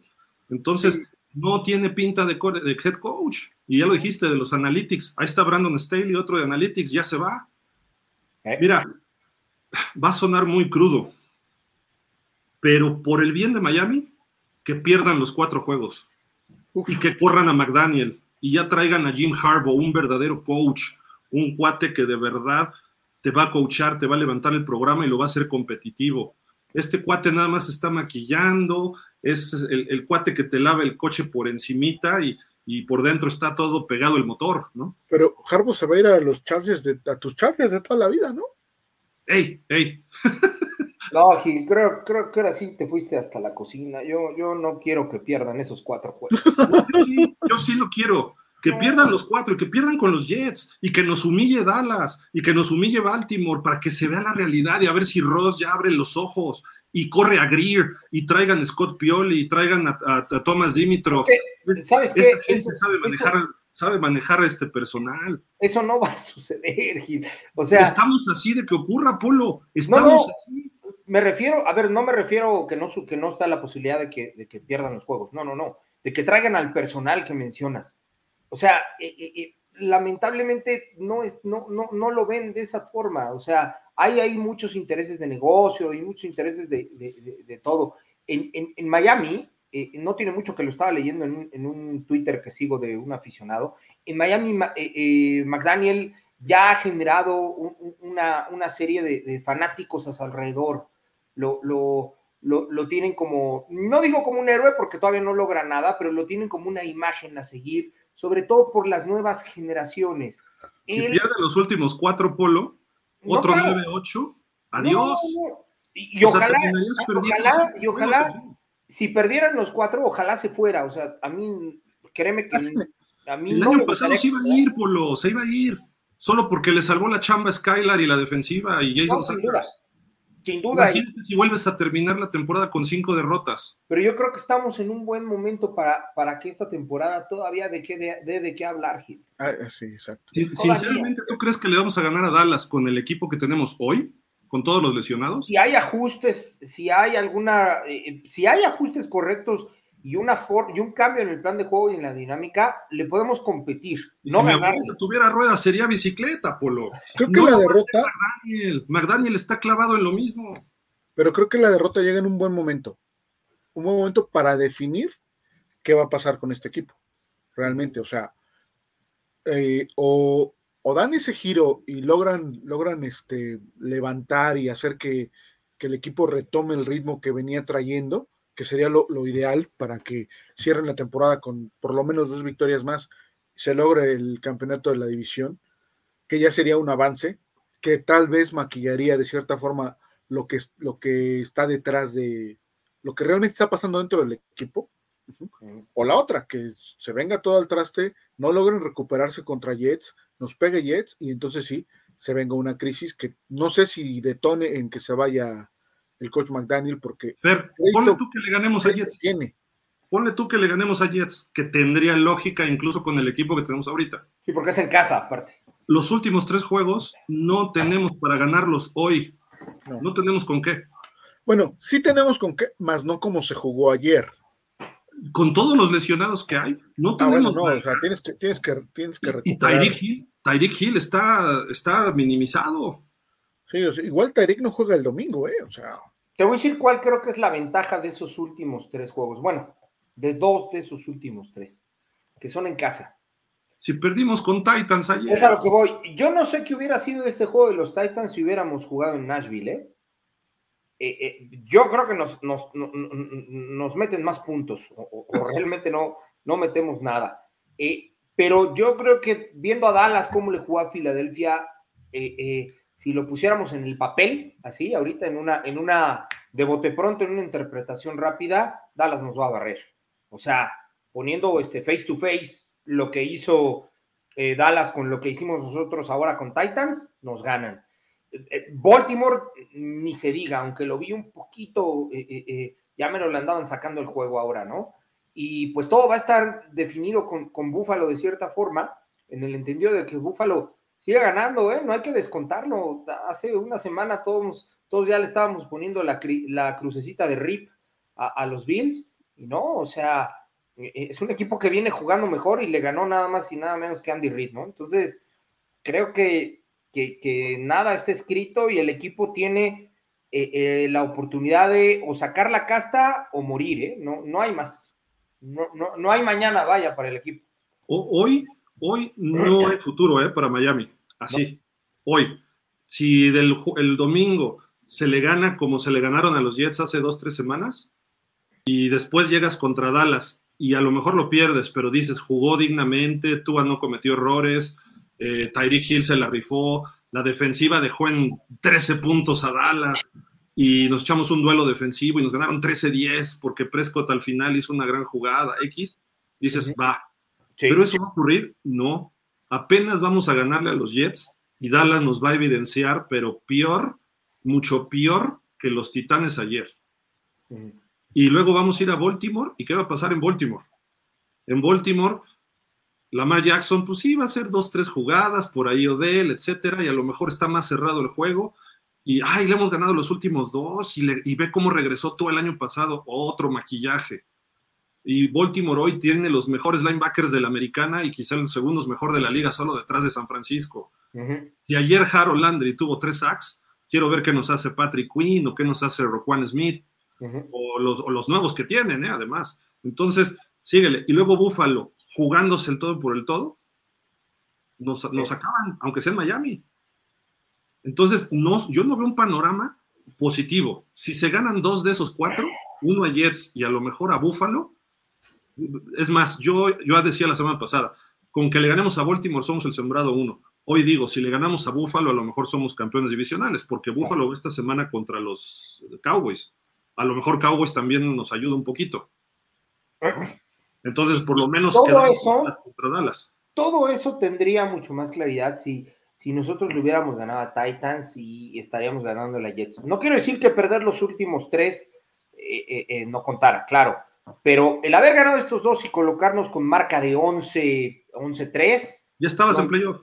Claro, nos daba esa holgura, inclusive hasta podrías haber descansado alguno pero este juego, el haber perdido ayer, lo complica todo. en lo anímico, en lo físico, en lo mental, eh, eh, perder a Connor Williams, bueno, tu centro titular, que además estaba siendo calificado el mejor centro de la liga, ¿eh?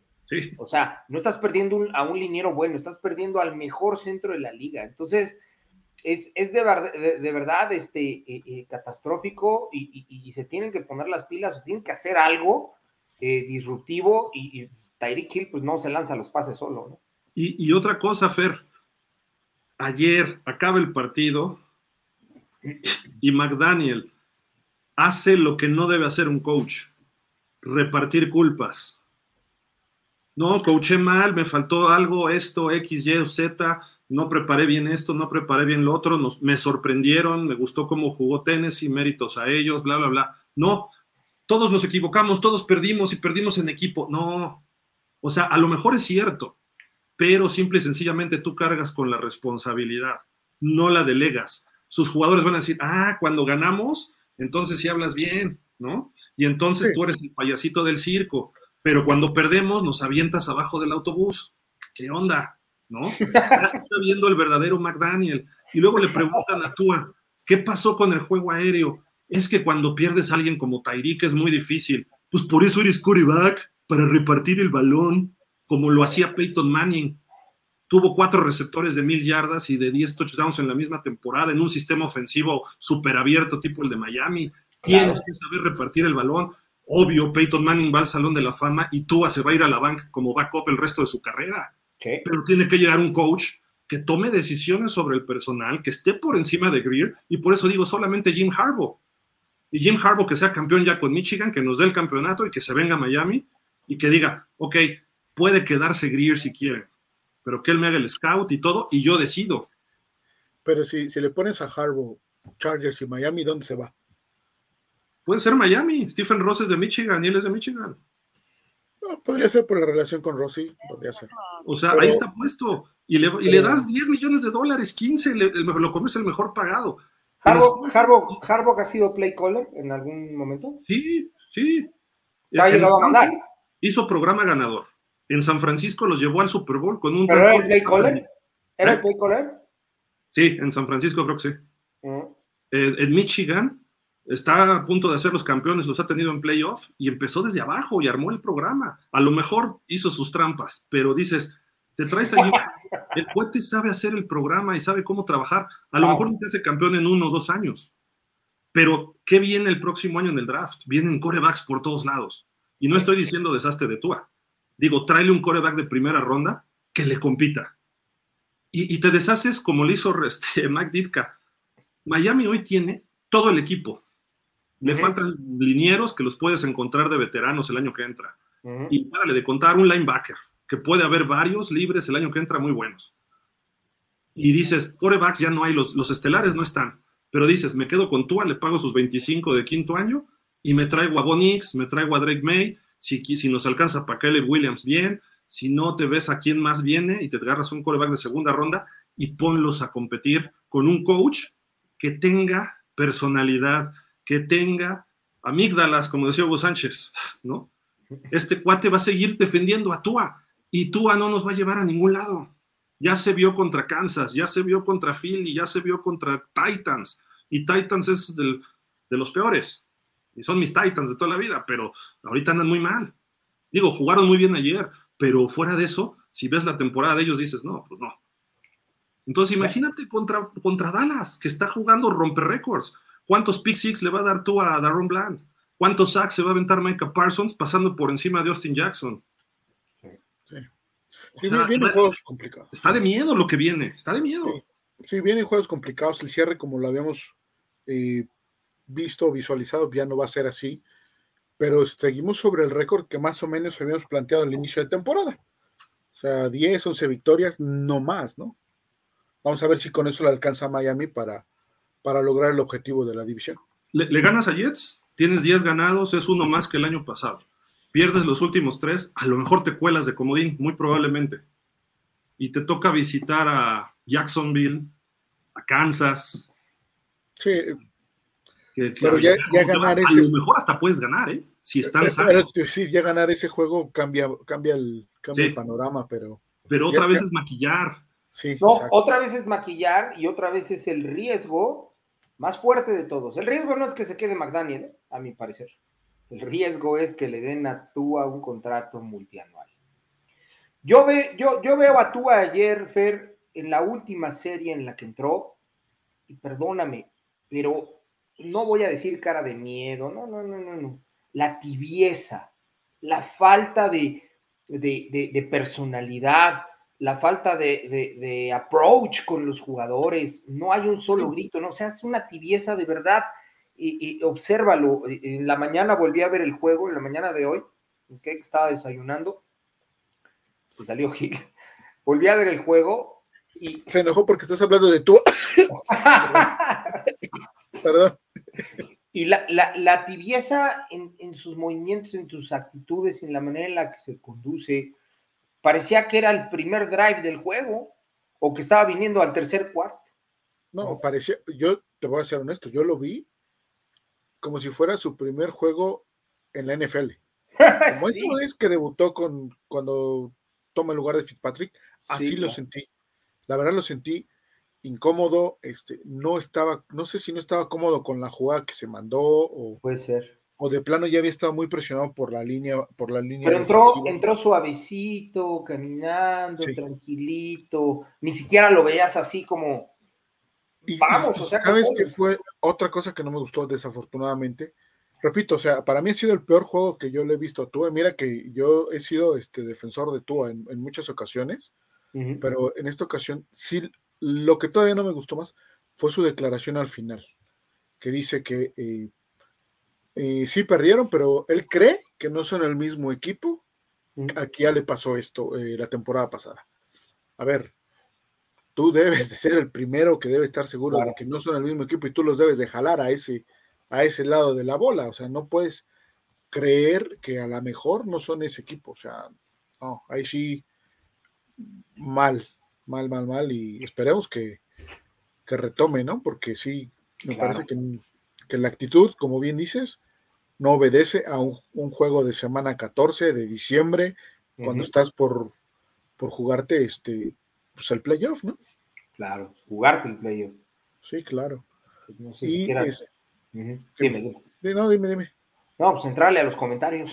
Sí, exacto. Nada más comentar rápidamente, este, Regresa Melvin Ingram a Miami. Ah, perfecto, sí. Este, importante, creo que una adición que es un viejo conocido, obviamente, creo que le viene bien a Miami. El perder a Jalen Phillips creo que debilitó a Bradley Chop, a este, a este Chop. ¿No? es el mismo sin Jalen Phillips, aunque estaba en Ginkel, que ayer este, ya no lo vimos en la parte final del juego. Eso, eso preocupa, hace rato lo comentabas. Eh, eh, no sabemos si esto obedece a la pérdida de, de Jalen Phillips y lo estuvieron como, como estudiando, como medio pensando si se lo traían o no.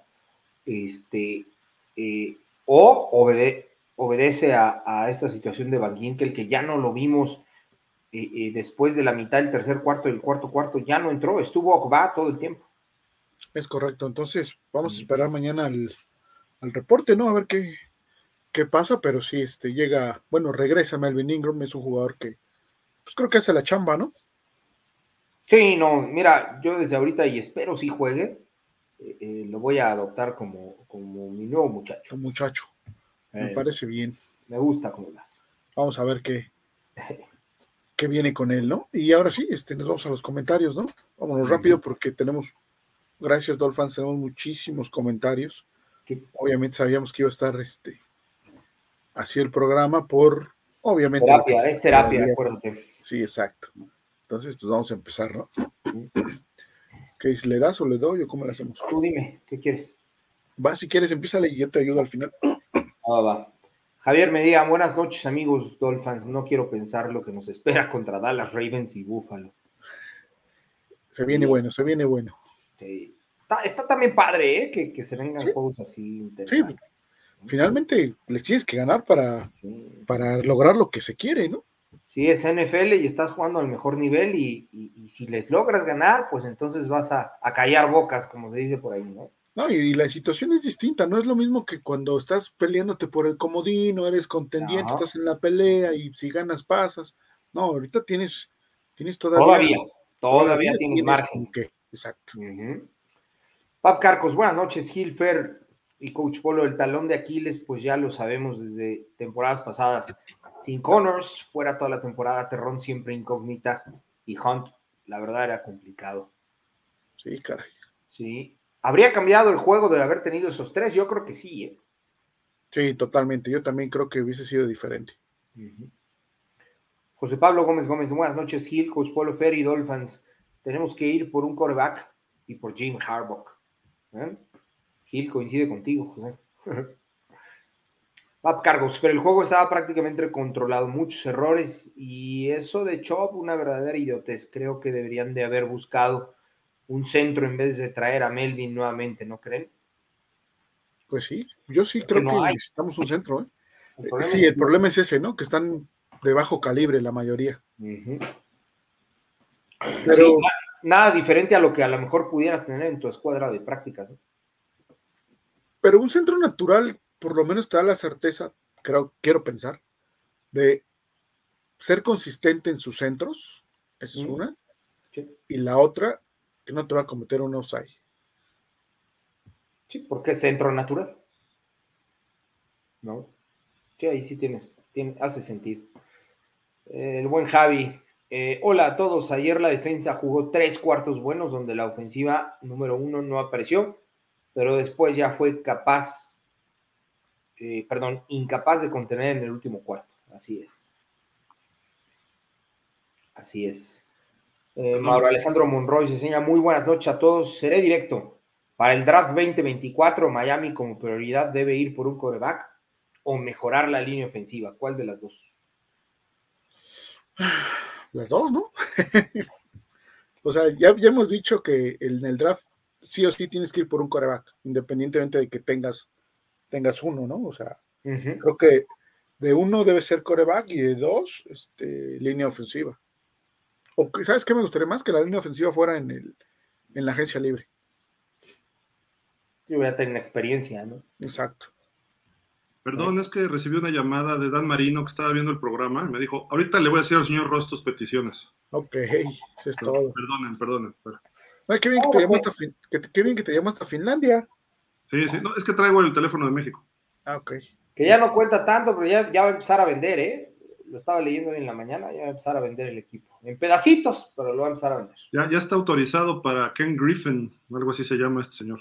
Ajá él se va a quedar con el equipo, tiene 35 mil millones de dólares. Pues. No, Está bien, ¿no? Que cambiemos de, que cambiemos de millonario, no, no suena mal. Es que tienes que cambiar de vibras. Pues y hay, que ver si tiene hijas, ¿no? También, porque si no. Sí, no, ya, estoy investigando eso. ok, Maro Alejandro Monroy, no sé si es. Te vamos a traer de vicepresidente de operaciones de fútbol. Dije, órale, va. Ah, bueno, nos llevas aunque sea de Ball Boys, ¿no? no, ahí tengo a McDaniel para que me... ¡Ah! Al fin que ya hay expertise en eso. Él ya sabe. Y además lo pongo para entretener el medio tiempo. Sí, claro. Mario Alejandro Monroy, no sé si es mi computadora y se trabó eh, donde está Gil, o Gil sigue trabado el coraje. Un poco de las dos, mi estimado Mauro. Eh, eh, Miguel Ángel Muñoz, el buen Mike. Buenas noches, familia Adolfan. La reaparición de Gil, abrazo a todos. De verdad, mal sabor de boca, pero es un reflejo de la temporada. Tú a solito se complica la vida y los juegos en su proceder natural. Estoy cubriendo tu espacio, Mike. Aquí deberías estar tú ahorita. Mm. Pero unos saludos. Creo que el pique que se aventó Gil después de lesionarse para levantar a la gente y quitarles la preocupación fue contraproducente. Mario Benavides Gaitán, palizas nos esperan con Dallas, Buffalo y Baltimore y hasta Jets. ¿Cuál vamos a ganar de lástima, nombre? Mejor ni sueñen con playoffs. Espero que Ken Griffin haga algo bueno. Ese es mi Mario. El buen Mike. McDaniel no preparó el juego, no analizó con conciencia su rival, se confió y pensó que iba a ser un paseo por el parque. Las llamadas del head coach malísimas y un estar concentrado en el juego. Así es, Francisco Javier Rodán, buen Javi. En esta lista que mencionas, Polo, Big Ben hizo brillar a Claypool, Antonio Holmes, Heinz Ward, Wallace y Juju. Mike Wallace era. Pues sí, a todos esos. Bueno, Heinz Ward ya brillaba desde antes de él, ¿eh? Sí. era muy bueno. Y Claypool, pues dos, tres, ¿no? O sea, no. Estuvo poco Tenía sus malos ratos en Pittsburgh, ¿eh? Sí. Sí. Miguel Ángel Muñoz sin estar concentrado en el juego. Fue, fue de ratas del anterior. Mario Alejandro Monroy, si ustedes tres fueran asesores directos de Grier, ¿cuál sería su propuesta en la mesa, en la agencia libre y en el draft 2024? Ah, qué buena pregunta, Mau. Pon tu renuncia en la mesa. bueno, suponiendo que no pudiéramos hacer eso. Yo le diría, sé digno y vete. Yo me, espero que acabe la temporada, obviamente, ¿no? lo que dice, para preparar la, agencia libre y el draft. Mm, es que depende de cómo termine, ¿no? Como sea, necesitas un coreback en el draft. Ah, bueno, sí, en el draft sí. Necesitas línea ofensiva. Eso es urgente. Lo demás puedes ir tapando algunas cosas, ¿no? Pero la línea ofensiva no, va, a salir con un tackle ofensivo en primera ronda. Si Miami gana un juego de playoffs, no va a ir por un coreback. ¿eh? Por lo menos no en las primeras tres o cuatro rondas. Ah, por eso digo que ese, maquillaje nos perjudicaría. Claro, sin duda, muchísimo. Bueno. entonces, pero, entonces tráete uno de agencia libre, ¿no? Te van a decir, ¿está Mike White? No, no, no, pero no, o sea, no, no te puedes traer, no puedes traer ese tipo de corebacks. Y, va a salir Javi, ¿está Skylar? No, bueno. Te puedes traer a Tannehill de backup de Tua. Ajá.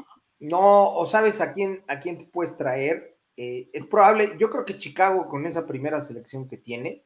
Va a agarrar coreback. Va a agarrar coreback. Yo me iría por Justin Fields. Chicago va a vender ese, ese pick, hombre. ¿Crees? Lo va a convertir en 80 este, picks. hasta los dientes. Justin Fields ve cómo está jugando ahorita. está jugando barbaridades. Entonces, a ver, ¿qué quieres? ¿Quieres todo mi draft? Órale. Yo quiero a Caleb, a Caleb o Caleb quiero a Drake May o quiero a Bonix, va, yo le entro. Órale. Miami le falta un coreback élite. Y te vas por linieros ofensivos veteranos, como dice Fer.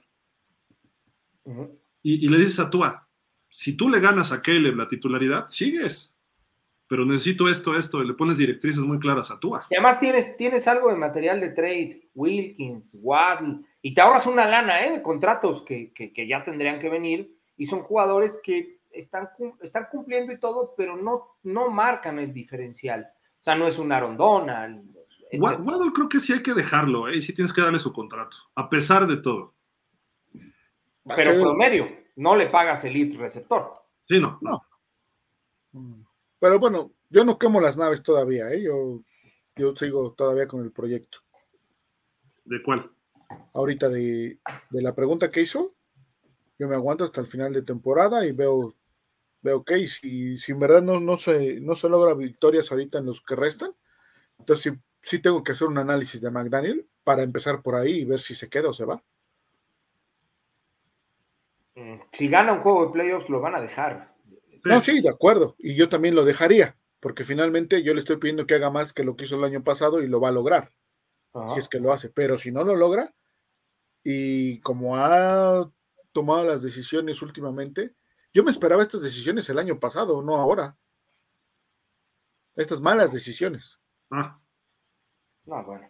Es que mira, el, calificar a playoffs, aunque no ganes, te genera una desventaja. No recuerdo el nombre del, eh, eh, se me fue ahorita el nombre del coach que calificó no sé cuántos años a los bengalíes, como cinco o seis seguidos, y no ganaba, perdí en el primer juego, ¿no? Estaba este. ¿Cómo se llamaba? no me acuerdo, estaba el coreback. ¿Mande? ¿El que tenía el boomer? No, no, no, tenía el Red Rifle, este, hombre. Con el este, este pelirrojo. A este pelirrojo lo, lo, tuvo cinco ah, años, seis años. rifle rojo. Sí, y lo metía a Marvin. Marvin Lewis. Marvin Lewis. Lo metía a playoffs y lo metía a playoffs y lo dejaban y lo dejaban porque estaba justificando su cheque. Y era Tomlin, era el Tomlin de los Bengals. Era, te iba a decir, vea Mike Tomlin. Claro, Mike Tomlin. no me gustaría a mí entrar en ese loop porque finalmente es entrar en un loop. Sí, te quedas ahí. E, en donde pues te vuelves competitivo, te vuelves este, e, e, pues sí, compites, pero no ganas. Y ese no es el objetivo, a mi parecer. ¿No? Pero bueno. Pap Carcos Gil, eh, yo me atrevería a decir que Tua necesita más a su, a su línea ofensiva titular que a Gil. Aún, aún si no hubiera jugado Gil y estuviera Connors, de Ronnie Hunt, yo creo que el juego lo ganan urge gordos elite. Sí, de, acuerdo. pero ahorita ya ni con gordos élite ni con gordos no élite, el problema es lo que viene para de aquí en adelante. Los Jets quizá no, pero a partir de Dallas hasta donde llegue Miami, ni con gordos élite, o sea, digo, solo con gordos élite, y no los tenemos. Terron ya no es el élite que era en Santos. Connor Williams no va a estar. Este, Hunt ha estado que va y viene y lo que no le pasaba. Austin Jackson es el maquillaje total. Ay, que tiene cero sacks o no sé cuánto en no sé cuántas semanas. Sí, porque 2.5 segundos tú allá mandó el pase. ¿Y, por qué lo manda en 2.5? Por Tyreek. Tyreek está ayudando a que estos malos linieros se vean bien. Cuando tú le tapan el pase a Tyreek, se tarda 3-4 segundos y ya le empiezan a caer. ¿Por qué? Porque en 3-4 segundos ya le están cayendo. Si, tú, si tú tuviera un sistema de juego aéreo normal, entonces ya le estarían cayendo. ¿Quién hace que este juego aéreo sea Blitzkrieg? Tyreek y un poco Waddle. Para de contar. Ahí está la clave de que tengamos pocos sacks y pocos golpes. fíjate que acabas de mencionar algo bien interesante, Gil. También constriñe el juego a ese tipo de trayectorias. ¿eh? Hay ciertas trayectorias que requieren de desarrollo. ¿Ok? Y el hecho de que, de que la línea o de que el sistema esté adaptado a esta línea tan, tan eh, eh, eh, raquítica hace que ciertas trayectorias no se puedan manejar y eso lo saben los demás equipos. Y por ende, nos ajustan las trayectorias que saben que en el 90% de las ocasiones vamos a, a sacar. A jugar, sí, claro. Sí, claro. Rafa Jaramillo, buenas noches, Gilfer, Polo Dolphins. Esta película ya la vimos la temporada pasada, cuando se perdieron los cinco consecutivos. Esperemos que no sea la segunda parte. No, no, por favor, no. Mario Benavides Gaitán, buenas noches, Gilfer y Coach Polo. Que todos los dioses te escuchen, Gil para que perdamos con los Jets, para dejarnos del espejismo soñado con el Super Domingo, ¿no? Bueno. No, tranquilos, tranquilos, muchachos. No, no, no, digan eso. Ya los abortó el Gil. Mira, yo, yo quiero Miami en playoffs. Ahí va la conciencia colectiva, ¿no? Y, a, lo, mejor este, ganas un partido. Pero ¿qué va a pasar el año que entra? Lo mismo. ¿Y qué va a pasar en dos años? Lo mismo. Y de ahí no vamos a pasar. Y Tua va a cobrar como si fuera Burrow, como si fuera Herbert, como si fuera Mahomes, y nos va a fregar para, a lo mejor hasta nos vamos para atrás, porque no va a haber mm, tanto dinero como hay ahorita que Tua todavía este año cobró como novato. El año que entra cobrarían solo 25, pero tentativamente Tua, sea o no sea el coreback que nos lleve al Super Bowl, mínimo va a cobrar 45 por año. O sea, yo soy el líder, el campeón pasador del 22, estuve en el top 3 de los este, 23 y ve mi, porcentaje de completos y te he dado no sé cuántas victorias y bla, sí, pues y tiene razón, ¿no? O sea, lo que decía Polo, con todo estaríamos invictos, sí, en temporada regular, ¿no? En partidos contra los maletas, ¿no? Pero cuando ya viene Filadelfia, Kansas, y, y me duele decirlo, Tennessee, ¿no? O sea, si, si Tennessee nos hizo esto. bueno, a ver, Tennessee lo habían visto jugar así, no sé si lo, si lo vieron en la temporada. No, fue su mejor juego de la temporada. ¿eh? Sí. Sí, sobre todo el cierre. Sobre todo el cierre del juego. Todo el partido, defensivamente, se, rifó. Sí, claro. El buen Javi, calmado Fer con muchacho Waddle, no porque tú jugó mal te desquites con él, simplemente Magani y Tua no ven más allá de Gil. Está bien, Javi, está bien, te la compro el día de hoy, te la compro. Daniel Ver Sports Highlights. Joe. ¿Qué huele? ¿Qué huele, Daniel? Jorge Osvaldo Hermosillo. Buenas noches, colegas. Coach Polo, en su opinión, ¿algunas lesiones son falta de acondicionamiento en los entrenamientos de off-season? ¿Ya no se puede hacer algo sobre la marcha? No, no creo, este, Jorge. Eh, eso lo, lo puedes tal vez pensar en otros niveles, en, colegial, en, high school, pero a nivel de NFL, no digo que no se pueda dar, pero es poco probable. La preparación física ya es muy alta, hay nutriólogos en el equipo, hay no solamente acondicionamiento, hay preparadores físicos de alto nivel. De hecho, hay unos que incluso se pagan un preparador externo, ¿eh? no solo el del equipo, sino, sino tienen este, eh, eh, preparación de, de, todo tipo. A veces se sobreentrenan, ¿ok? Eh, eh, lo, que comentaba Gil de la lesión de Jalen Phillips hace dos semanas es, es consecuencia de un sobreentrenamiento, ¿ok? En el caso del tendón que, de, la lesión que tuvo, este, pero no, yo creo que, mira, eh, obedece a, cuestiones obviamente accidentales que suceden, vemos la gran cantidad de, de corebacks que están lastimados, pero también obedecen a jugar con cierto titubeo, ¿eh? No solo temor, sino con cierto titubeo. Lo platicaba ayer con Gil, cuando tú tienes miedo te lastimas, porque no haces eh, o no ejecutas, ejecutas con, con cautela, con, con, duda, y ahí es en donde te llegan a lastimar. Entonces, puede ser que parte de lo que esté sucediendo sea eso, este, Jorge.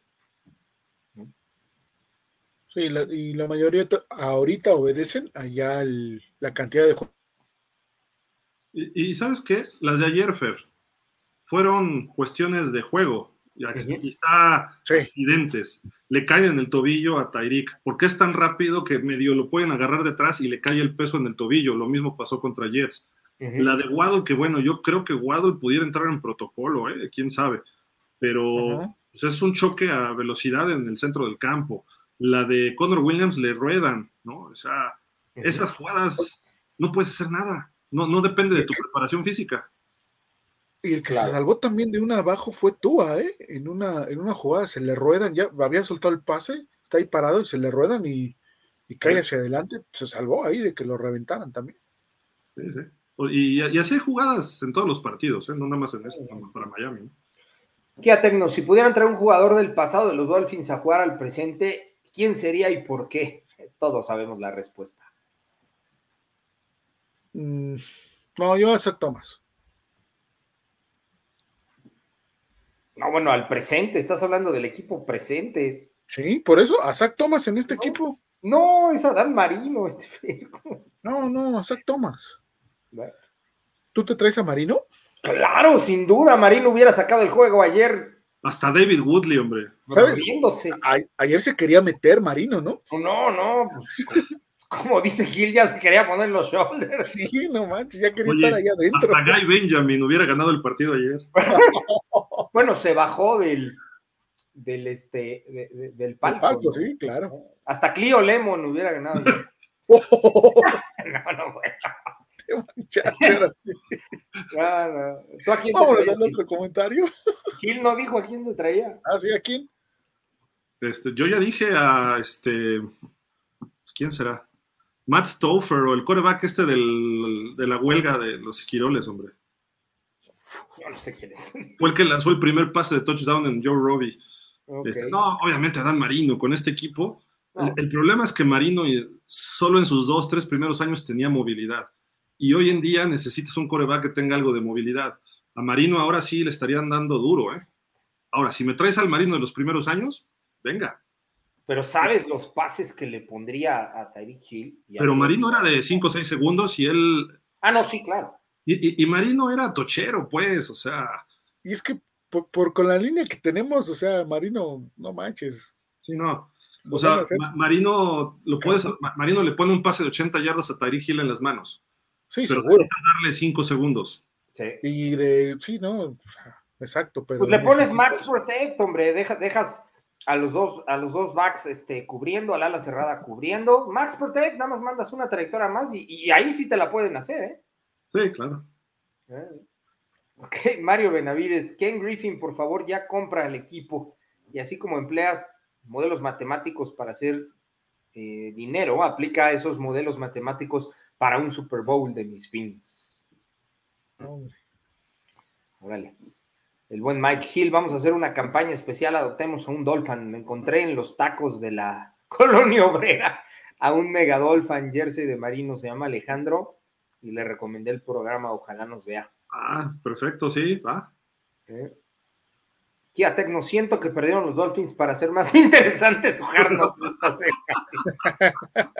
Estuvo muy triste, ¿no, bueno? sale hoy, ¿no? Sí, novelesco. ya, salió, ya salió.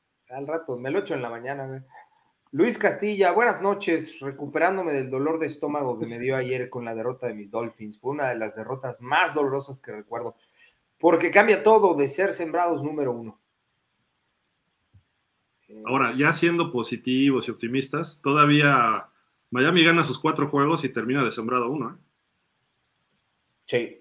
Quizás hasta con tres juegos contra Jacksonville, contra San Francisco y contra nosotros. ¿Quién? Y el Baltimore. Ah, claro. ¿Capaz de que pierde esos tres?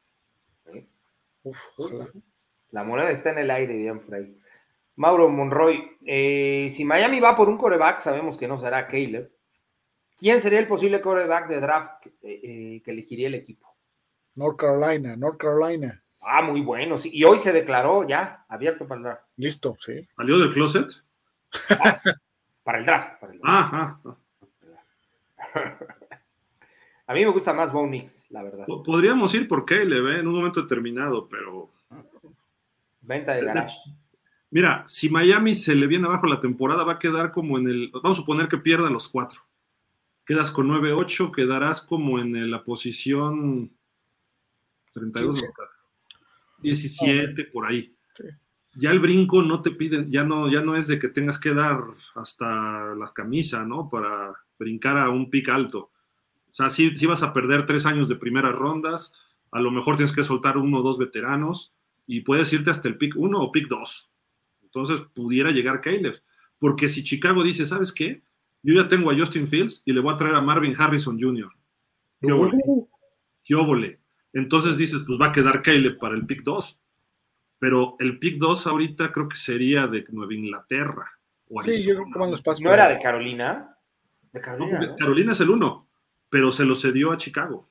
Sí, pero con el récord que tiene ahorita tendría el 2. Sí, de todos modos.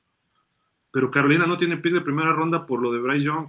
Ah, es cierto, sí, sí, tienes toda la razón. Sí, entonces creo que traen los Pats los Pats necesitan coreback, ahí seguiría un coreback y no te van a soltar a un rival divisional, salvo que le entregues hasta el estadio, ¿no? Eh, a lo mejor el pick 3, que sería Arizona, y dice, yo me quedo con Kyler Murray. Entonces a lo mejor ahí puedes dar el brinco y decir, órale, yo sí quiero un coreback.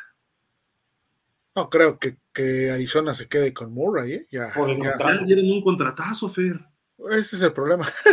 Es lo que la ventaja, la, ventaja o lo que podría usar a su favor Arizona es que tiene contrato de novato el que, se, el que pudiera seleccionar en primera ronda. Entonces, por cuatro años, para, para ya pasados sus cuatro años, el de Kyler Murray ya expiró. ¿Aplicas un Jordan Love? Sí, exactamente. Yo creo que va a quedar en. le pagas a Murray, ¿no? Pues Yo creo que se va a quedar en los Pats, ¿eh? Ah, que la boca se te haga chicharrón, Fer, de verdad, ¿no? Por, más que lo muevas, falta ver quién llega de coach, ¿no? Porque ya es un hecho que Belichick no va a estar. Bueno, parece ser que Belichick no va a estar. Parece ser que no va a estar el próximo año. Ahora, todavía podría jugar su año senior, ¿eh? Sí, también. Ahora, eh, eh, el, el, rumor es que no va a estar en los Pats, no que ya no va a coachar. Sí, sí, de acuerdo. A ver a dónde se va. Washington. Podría ser. Está bien. Este es comentario, de, perdón, complemento del, anterior que dice, de ser sembrados número uno a dudar de la calificación. Tranquilos, tranquilos. Una pregunta, eh, Javier Medina, una pregunta, amigos. ¿Tú sabrá lo que es un balazo? Sí, se lo dieron en Jets en el brazo el otro día, ¿no viste? Le abrió. Eh, Pero fue Rosón. El buen Mike Muñoz, como dijera el sabio filósofo del emparrillado Gildardo Ah, bueno. ¿Cómo digo? No, no, dijo cómo. José Luis Cancel, me refiero. No, ¿cómo? Me refiero a, me refiero a Tua. A Tua. Aquí está es que lo complementó después. Ahora sí regaron el tepache. Ah, pero, Mike, esa no es mía, ¿eh? Esa es del buen Dani Velasco de pausa. Sí, sí, no. Hay que darle crédito a quien lo merece. José Luis Cancel, ¿y por qué no ponen a White a jugar? Tiene el brazo más fuerte que tú. Pero la precisión, ¿no? Mira, ayer por ahí leí al, en Twitter hoy que pudieran haberlo puesto en el tercer cuarto, cuarto, cuarto a Mike White a ver qué pasaba porque tú allá no se veía que estaba enganchado. No. Y pudo haber sido una opción, pero ¿cuándo McDaniel se va a atrever a hacer eso? No, y le generas dudas a todo el equipo si haces eso como coach, ¿no? Sí, eso es cierto. Eso es cierto. El chiste es generárselas a Tua para que saque el carácter. No, pero no lo va a pasar, no lo va a suceder, porque si haces eso lo, lo quiebras, lo rompes. Lo, lo rompes, pobrecito. Pobrecito, se rompe como una, una este, muñeca de porcelana de ballet. Francisco Rodán, cuando a Miami le juegan físicamente, siempre pierden, sí, ya lo decíamos. Mauro Alejandro Monroy, desde su punto de vista, ¿a qué obedece la disminución del nivel defensivo visto ayer por los Miami Dolphins? No, pues ya lo comentamos, un poco el cansancio y un poco lo que le mandó el, coach. El coach. Mira, de, hecho, al medio tiempo estabas perdiendo 10-7, solo 10 puntos. 13 puntos después de tres cuartos no es gran cosa. Te anotaron dos touchdowns en los últimos tres minutos. Lo que sí es que en esos tres minutos, ¿quién, quién dijo de ustedes? Que te hicieron 170 yardas, ¿no? 176 yardas en dos y piquito. O sea, en realidad iba bien el juego hasta el final, ahí es donde se revuelte Pache. Es correcto. Francisco Roldán, las defensas que vienen son físicas y nos harán sufrir. Todas. Sobre todo la de Ravens. José Luis Cancel, el centro de Miami está fuera por la temporada. Lo escuché hoy por ESPN. Así es, José Luis. Alcaline o Alcaline. Si dejamos a Ekenberg, si dejamos que Ekenberg juegue el centro por el resto de la temporada, no llegamos a los playoffs y que mejor ya nos despedimos de McDaniels y Greer porque no regresen. Bueno, como el que manda ahí es Greer, entonces no te preocupes, va a seguir todo igual. Sí. Mario Benavides Gaitani, la defensa elite o quelite, donde según estaba creciendo al galletitas McDaniel, cualquiera se lo come. Magma Daniel.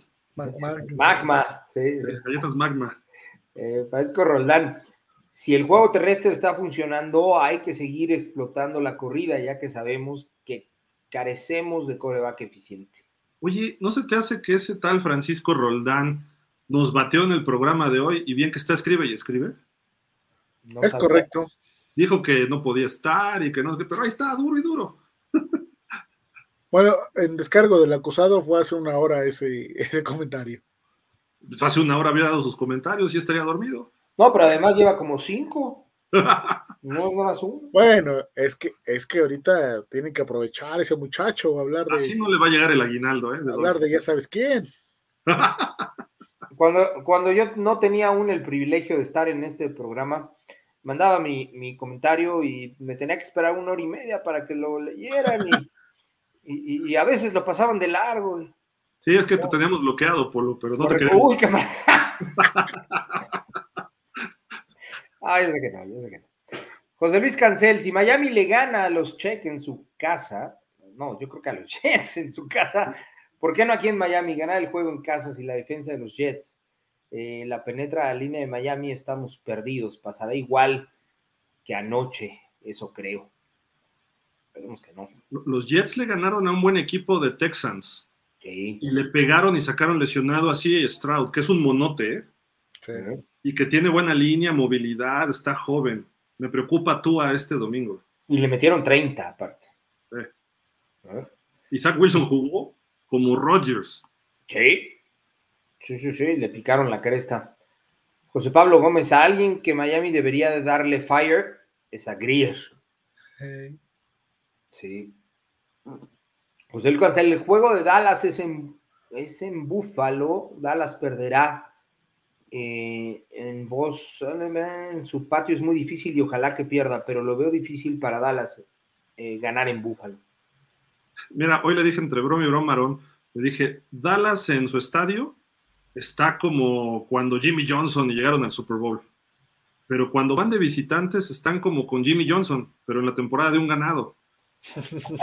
O sea, bajan considerablemente y eso que tienen mucha afición en todos Estados Unidos, ¿eh? o sea, viajan mucho con los Cowboys, pero viajan mucho porque su estadio lo saben manipular, el ruido, la gente, el ambiente, el campo, la pantalla, todo es distractor para los rivales. Y aparte les ha tocado pues un calendario bastante accesible, salvo Filadelfia y Seattle. Ahora, ¿a Dallas se le puede ganar? Sí. Vean lo que hizo Seattle. Seattle lo robaron los árbitros contra Dallas y Carroll revuelte pacha al final. Ah. Dallas jugó bien, pero Seattle jugó mejor y aún así no ganó. Perdón. ¿Quién, ven que gane? ¿Entre Buffalo y Dallas? Yo creo que Dallas. Yo creo que también va a ganar. Sí. Aunque también hay que tomar en cuenta que Arizona les ganó también. Fueron a Arizona a perder. A Dallas, fueron a Arizona y van de visita y ahí perdieron. Fueron a San Francisco y los vapulearon. Yo creo que va a ganar Buffalo, ¿eh? Perdieron con un equipo de Philly muy minimizado, ¿no? ¿Tú crees que va a ganar Philly? Eh, perdón, este, Buffalo. Sí. Búfalo. Dios no te oiga, Dios no te oiga. Es que luego, luego, le atinas, Feri. Es que Búfalo ahorita ya olió la sangre de Miami. Es favorito por dos y medio Búfalo, ¿eh? Hoy. Sí. pero, mira, como equipo se ve más completo Dallas hoy que Búfalo. Sí, eso sí. Salvo que el Yoshito se eche un juego como el que se echó contra nosotros. Ahí sí. Pero la, la defensa de Dallas yo creo que no le va a permitir mucho a. Pues lo mismo decíamos nosotros de nuestra defensiva. Nos aplicó bastante, ¿no? Entonces, ah, Búfalo también en casa se pone muy difícil. Francisco Roldán, el head coach que tenemos solo sirve para jugar. Eh, manden ese pelele, no sirve como head coach, sirve para Aguador. Para jugar Madden, dice. Ah, sí, para jugar Mario Benavides Gaitán, ¿por qué no se lesionan los Watts, los Aaron Donald, los Lambert, los Kuchenberg, que no son humanos? porque ejecutan, Mario, porque no esperan, no están a la expectativa. Hacen su trabajo y lo que tienen que hacer es así de simple.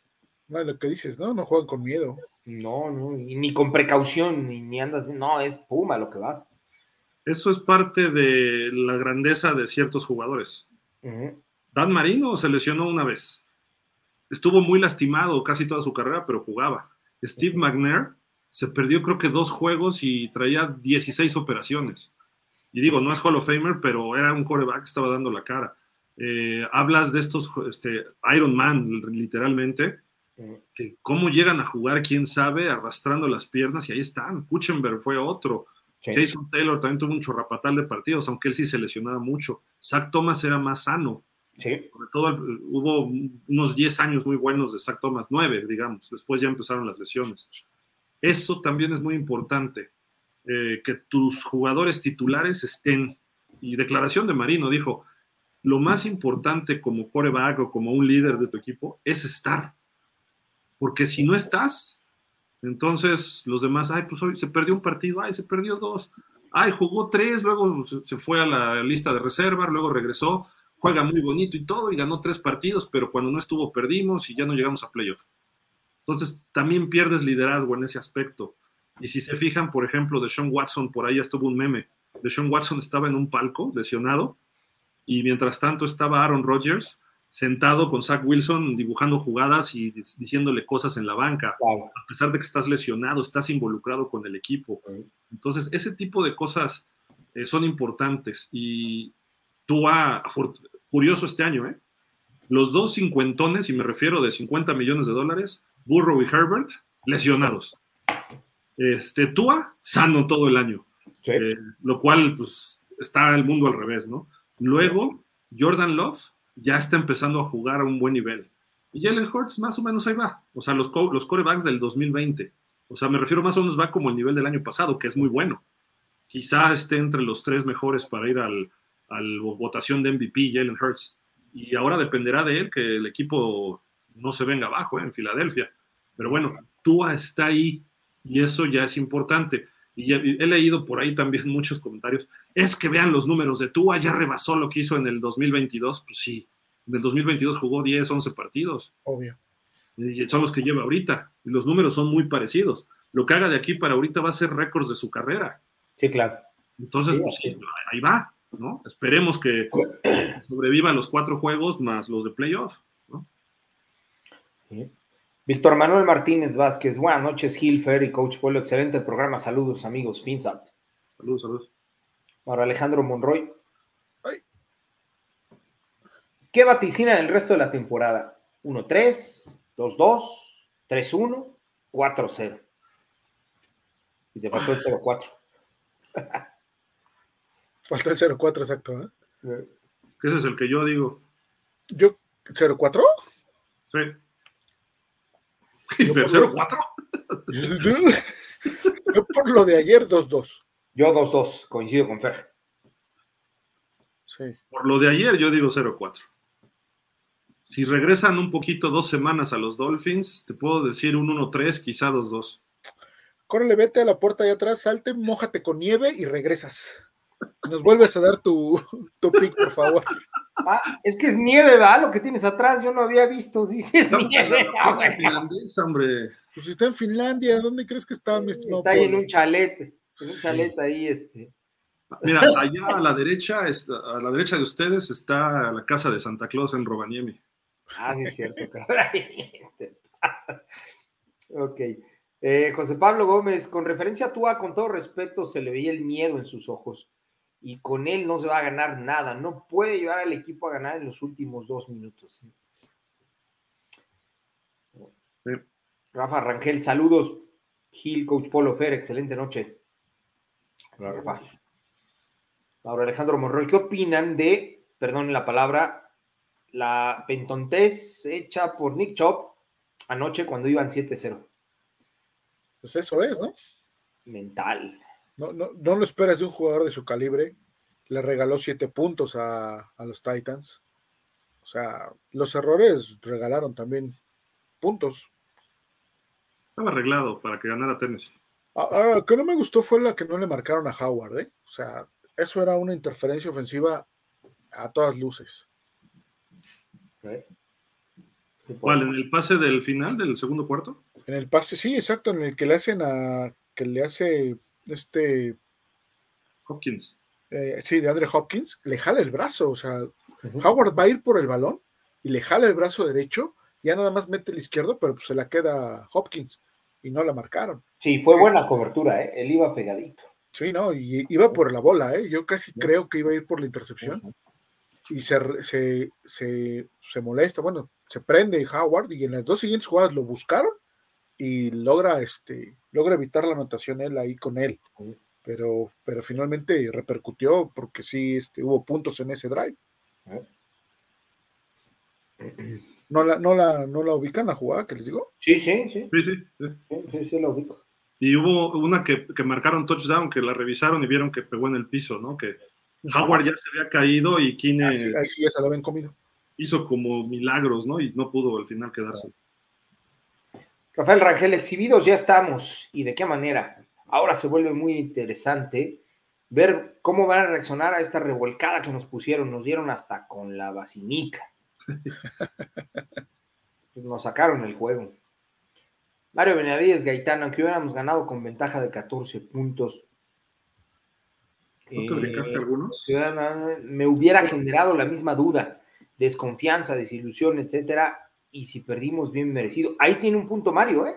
Porque fueron regalos, no fueron eh, puntos meritorios a, nuestro trabajo ofensivo. Sí, sí, de acuerdo. Ahí hubiera sido un maquillaje de la victoria. Exactamente. Entonces nos hubieran criticado de que somos anti-Dolphins si hubiéramos dicho la verdad. Porque, ay, es que ganamos por 14, sí, pero Titans nos dio batalla en esto, vean, y nos, se nos hubieran echado encima muchos. Sí, sí, sí. Mauro Alejandro Monroy se señala. Mike Ditka no era amigo de sus ositos. no sé. O sea, se refiere a, la relación coach-jugador. Ah, ya, ya, ya. No sé, no tengo yo como muy presente. o sea, eh, eh, eh, él, si, si, Jim Harbaugh hubiera sido tú, lo hubiera roto. Le pone unas gritonizas, lo zarandeó, creo que hasta lo empujó. Este, luego le pegó con todo a un locker el señor Mike Ditka y creo que se rompió la mano. Entre sus berrinches un día le dio un infarto, porque si era muy intenso. Este, le, gritoneó a Mike Tomczak también una vez enfrente de cámaras en un lunes por la noche. O sea, sí, se ponía mal. Se ponía mal. Mm, esa ya pasó, este, Fer. Ernesto Sánchez, hola, buenas noches, ¿cómo están? Saludos. Pues. Javier Medina, ¿cuándo han visto a tú hablarle fuerte a la línea ofensiva? Porque el novato Levis la semana pasada estuvo hablándoles fuerte a sus defensivos e incluso hablándole fuerte a Hopkins, más bien ayer, ¿no? No, y la semana pasada también, ¿no? Con ah, Hopkins tuvo ahí un. Porque Hopkins no va por la bola en un pase largo. Y sí le reclama a este Levis, así de: ¿qué onda? Córrele, carnal es que eso se trae, eh, se trae cuando, mira, cuando, cuando uno decide jugar este fútbol americano, tiene que estar seguro de algo. Hay muchas ocasiones en las que no la vas a pasar bien. Porque, porque de verdad es un deporte que te forma y no te forma de buena manera. No, no, no, no te forma como el fútbol soccer o no te forma como la natación o, alguna otra disciplina. El fútbol americano te forma y, te hace llorar, te hace llegar raspado con, los huesos rotos, lleno de moretones en todo el cuerpo, eh, con el cuello deshecho, sobre todo en los primeros días de golpeo. O sea, no es bonito, pero cuando tú le ves el lado formativo y lo que te ayuda en disciplina ante las cosas, ante la vida, ante muchas situaciones, pues obviamente eh, eh, es, es, el momento en el que lo comienzas a amar.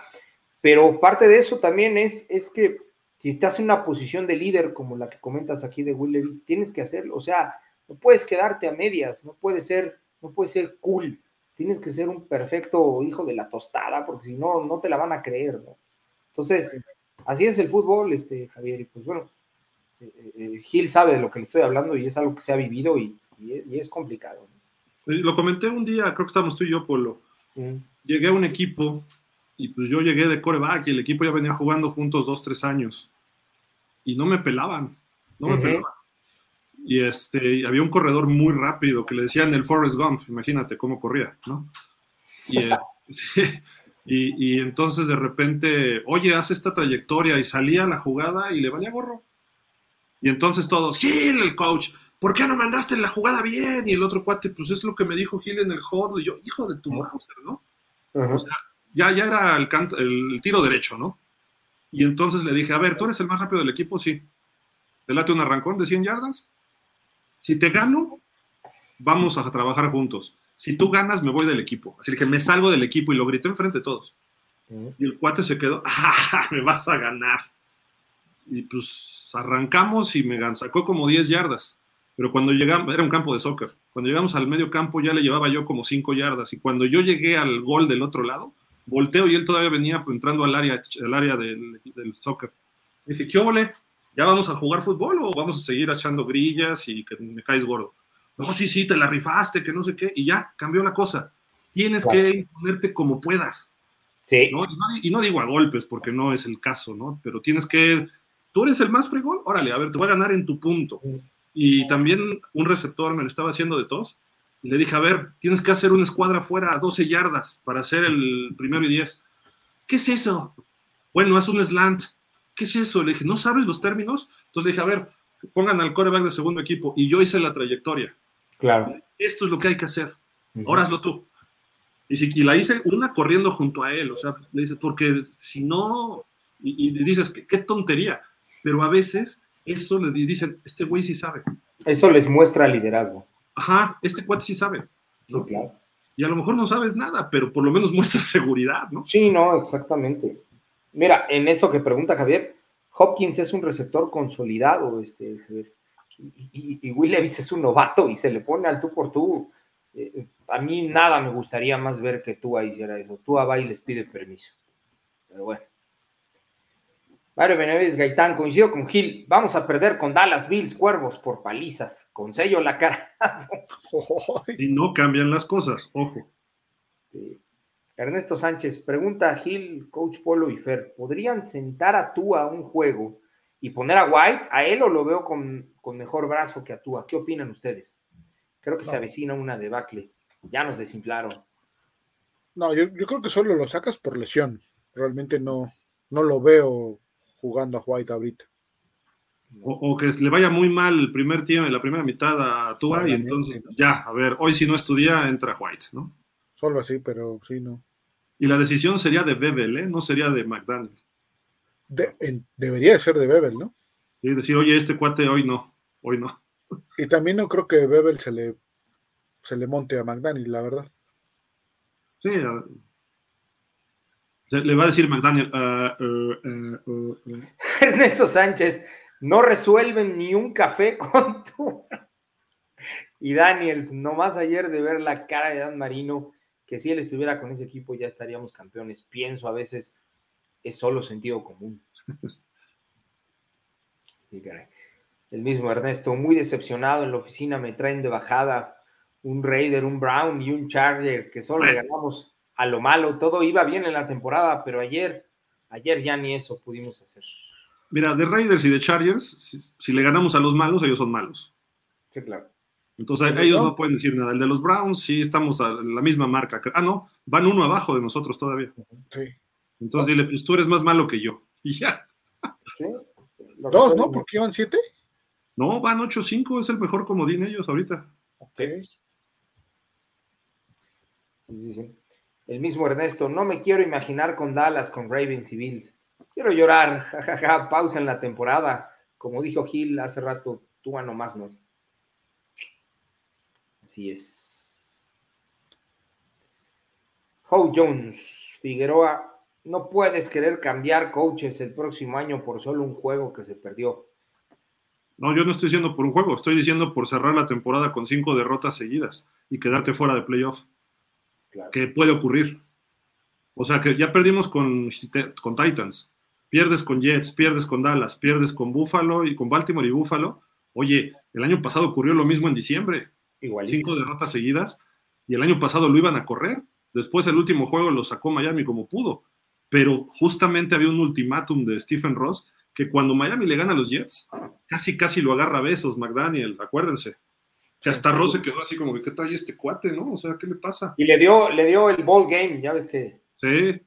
sí como diciendo, gracias por mantenerme en mi chamba. Yo no estoy diciendo que lo corra, ¿no? Y a McDaniel, ¿no? Rafa Raquel, coach Polo, para de sufrir, qué necesidad de volver a ver esa pesadilla. Y de acuerdo, tú apático, indiferente, pero también lo vi muy miedoso durante el juego. Yo también ya lo vi otra vez, ¿eh? O sea. Sí, caray. Sí, hay que verlo para analizarlo, eso sin duda. Sí, sí, sí. Ya Tecno con que sí iríamos invictos. Estuvo muy bueno ese. José Luis Cancel, ¿dónde es el juego? ¿En Dallas? Eh, a New York, Buffalo. En Buffalo. En Buffalo. José Luis Cancel, Miami no puede firmar a otro centro, ya no hay tiempo para eso, más bien no hay centro. Sí puede, habría que ver la lista de waivers, habría que ver este, agentes libres, sí se puede. Hoy firmamos a Melvin Ingram, que era un agente libre. Que estaba en su, en su casa sacándose la borra del ombligo. Mauro Alejandro Monroy, ese Ken Griffin tiene sueldo de pausa de los dos minutos. No, ese, ese cuate, les voy a decir la verdad, él es el que patrocina pausa de los dos minutos. la realidad, Mauro. Edgar Chávez, buenas noches, Polo Fer Hill, Dolphins. Pienso que lo de Ingram es para eh, volver a mover a Van Ginkel al interior, como lo decías, Fer. La verdad nos ha dolido esta derrota, pero urge darle vuelta a la página. Eso sí. Oigan, ayer qué juegazo dio David Long, ¿eh? Por lo menos la primera mitad estaba rifándosela contra su ex equipo con todo. ¿eh? Ahí tacleó dos veces a, a Henry detrás de la línea. Atrás de la línea. Y él solo, y él solo. Sí, sí, fueron solo tackles, como le llaman. Y yo coincido con Edgar, ¿eh? pienso que es por mover a Van la otra vez al interior, y creo que te lo comenté por al inicio del programa. Bueno, antes del programa. así es.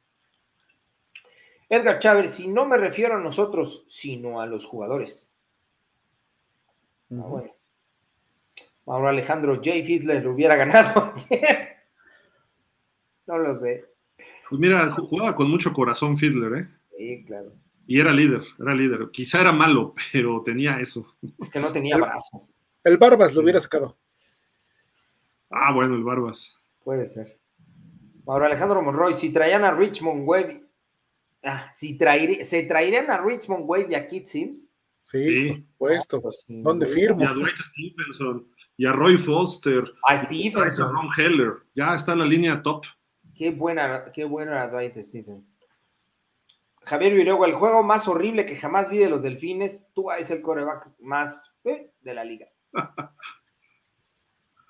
Creo que hay peores, pero.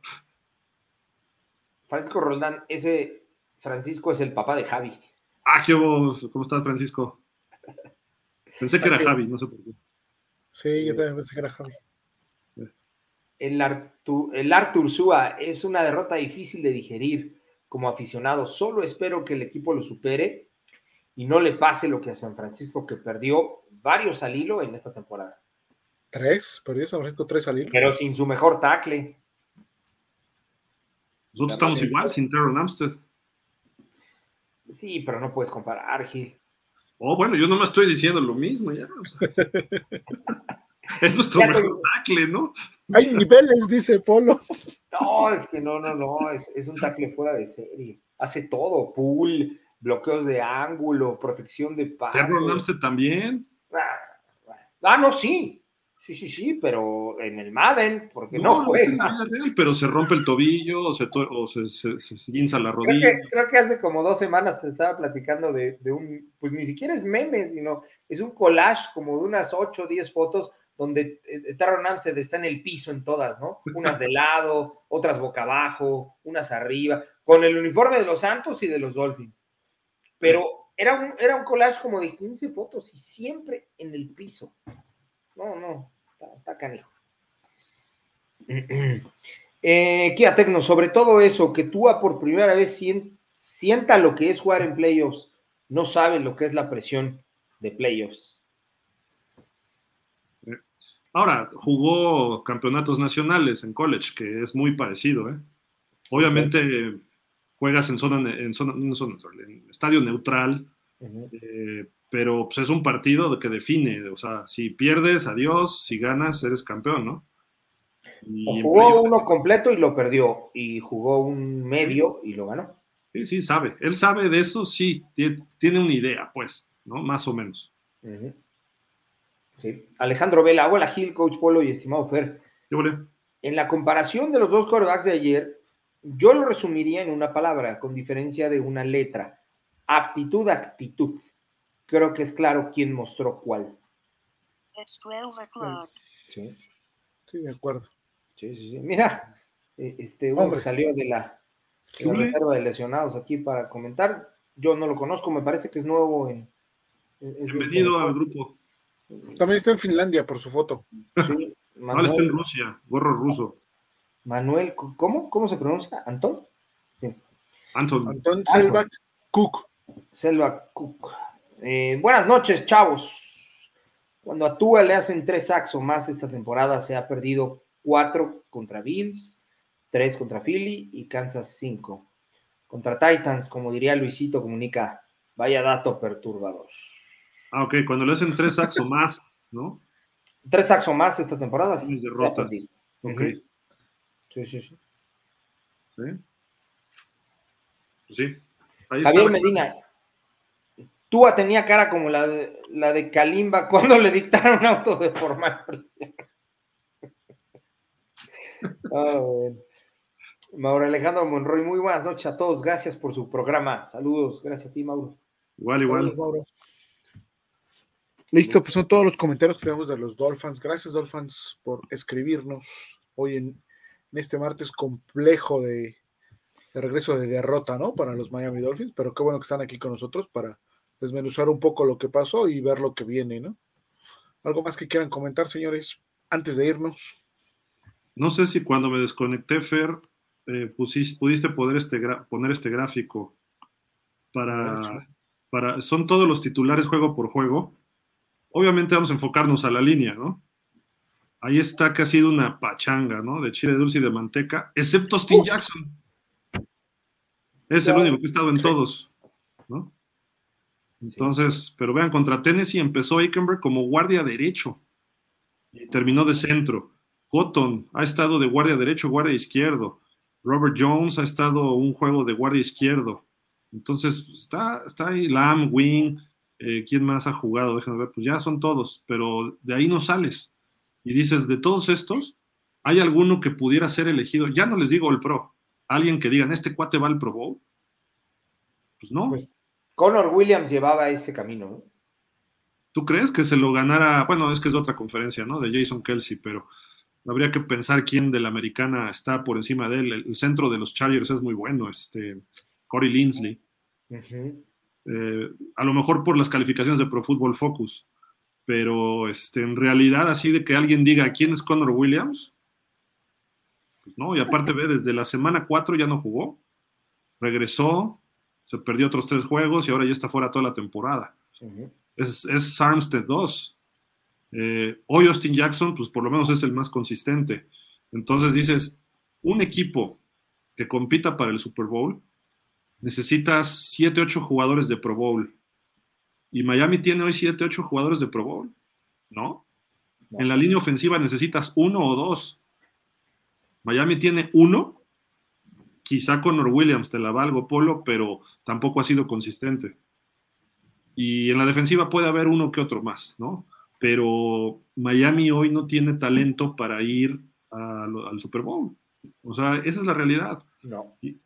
Tua es el que más votos tiene, sí. Y después del juego de ayer creo que se va a venir abajo. Eh, Hill es el único que creo que va a ser All Pro y esperemos que regrese rápido y que tenga buenos juegos. Si no, también cierra la temporada mal y se le va a venir abajo mucho. Pero pues, aquí, aquí vemos que ha sido un problema la línea ofensiva. Y, aparte en talento y en consistencia. Y mira que estás hablando de los starters, o sea, que, quiere decir que inician el juego, no precisamente que lo terminen. Además. Esos seis juegos que tiene Terron Amstead, eh, me parece que dos no los acabó. el de Búfalo salió lesionado. Entonces, estamos hablando que si en, la teoría jugó cuatro completos, eh, nos, nos, ha dado 20 cuartos, Terron Amstead 22, 22, 24 cuartos de más de 40, 40 y tantos disponibles, no, de más, de 48 disponibles, y si sacáramos ahí la división, podríamos ver cuánto nos, cuánto nos cuesta este jugador por cuarto y es una fortuna, ¿no? Y si ahí dividimos los snaps, todavía más este, eh, eh, apantallante o, impactante sería la suma que nos cobra un tackle que ya ni siquiera está en posibilidades, a mi parecer, de, jugar. Normalmente en un partido tienes como 60, entre 60 y 70 jugadas ofensivas más, sobre todo para Miami, ¿no? Puede haber equipos que tengan menos y sean más eficientes, pero Miami anda normalmente ahí 60, 70, puede tener a veces un poquito menos y a veces más, ¿no? Pero por ahí anda. Entonces, ¿cuántos snaps tiene en toda la temporada? Uh, va a ser muy interesante, ¿no? Rápidamente, 24 snaps por juego. ¿Cuántos? Dice Gil que 60 snaps por juego y ha jugado Cinco juegos completos, más o menos. 5 por 60 son 300 snaps. Si lo dividiéramos en sus 70 y tantos, bueno, no, creo que este año iba a cobrar como 30 millones de dólares, 25, como 25 millones de dólares. O sea, estás hablando de. Traigan a Will Fuller. No, no, bueno. ¿Sabes qué es lo dramático de esa gráfica? O sea, solo en dos juegos ha repetido la línea además. O sea, los dos primeros fue en los que se repitió línea ofensiva. De ahí en fuera, ningún otro juego ha repetido línea ofensiva. Por una u otra, ha cambiado. O, sea, la de los dos primeros se repite en el juego contra Gigantes. Nada más. Mm. Lamb, Williams, Hunt y Jackson, ¿no? Ah, es correcto, sí. Pero, para de contar. Ajá. Y ya, se acabó. Y hablando de que Lam, pues finalmente no, no tendría que ser el titular, ¿no? Tendría que ser Amster. ¿Cuántos tiene Lam? Son 6, 7 y Armstead tiene 6. Fíjate. El reserva tiene más. Sí, no, está trágico ahí. No, vale. Digo, las lesiones es parte del juego, o sea, lo entendemos, ¿no? Pero eh, que todos, que, que, que, que, en solo Austin Jackson, de los cinco, cinco posiciones, solo una ha estado el mismo jugador toda la temporada, cuando dices por lo menos que está en tres, el 60%, ¿no? Es correcto. Ya que los saques para descansar una paliza 70-20, digamos, por ahí. dices, pues bueno, ¿no?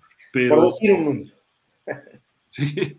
sí. O, 42-21, no sé qué, o 45, hemos metido 3 de 40, ¿no? O más, ¿no? Dices, ok, los sacas en el tercer cuarto, cuarto, cuarto, va. Pero a final de cuentas iniciaron el juego y ahí están, ¿no? Sí, por supuesto. Ah, está feo, Entraron tres más, vamos a leerlos. Alberto Cruz, ya vi los corebacks agencia libre del 2024 y no hay nada. ¿Cómo no? Tanegil. Eh, tienen que, eh, está abajo, tienen que checar tackles ofensivos, es urgente. Sí. Francisco Roldán, buenas noches, Gil, Polo Ferry. Ya no llores por Túa, es maleta. No, para nada, yo no lloro por él. Yo no me enojo cuando está haciendo bien las cosas y de repente nos dejan de escribir, ¿eh?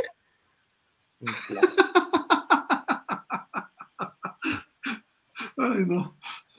No, bueno. Pero así son todos los comentarios. Este. Oye, Fer, y ya para despedir, ¿te acuerdas el año pasado cuando yo dije que Terron Amstead era un cargo al tope salarial muy fuerte y que no deberíamos tenerlo? Y todos, no, ¿qué estás diciendo? Hoy se está reflejando, ¿eh?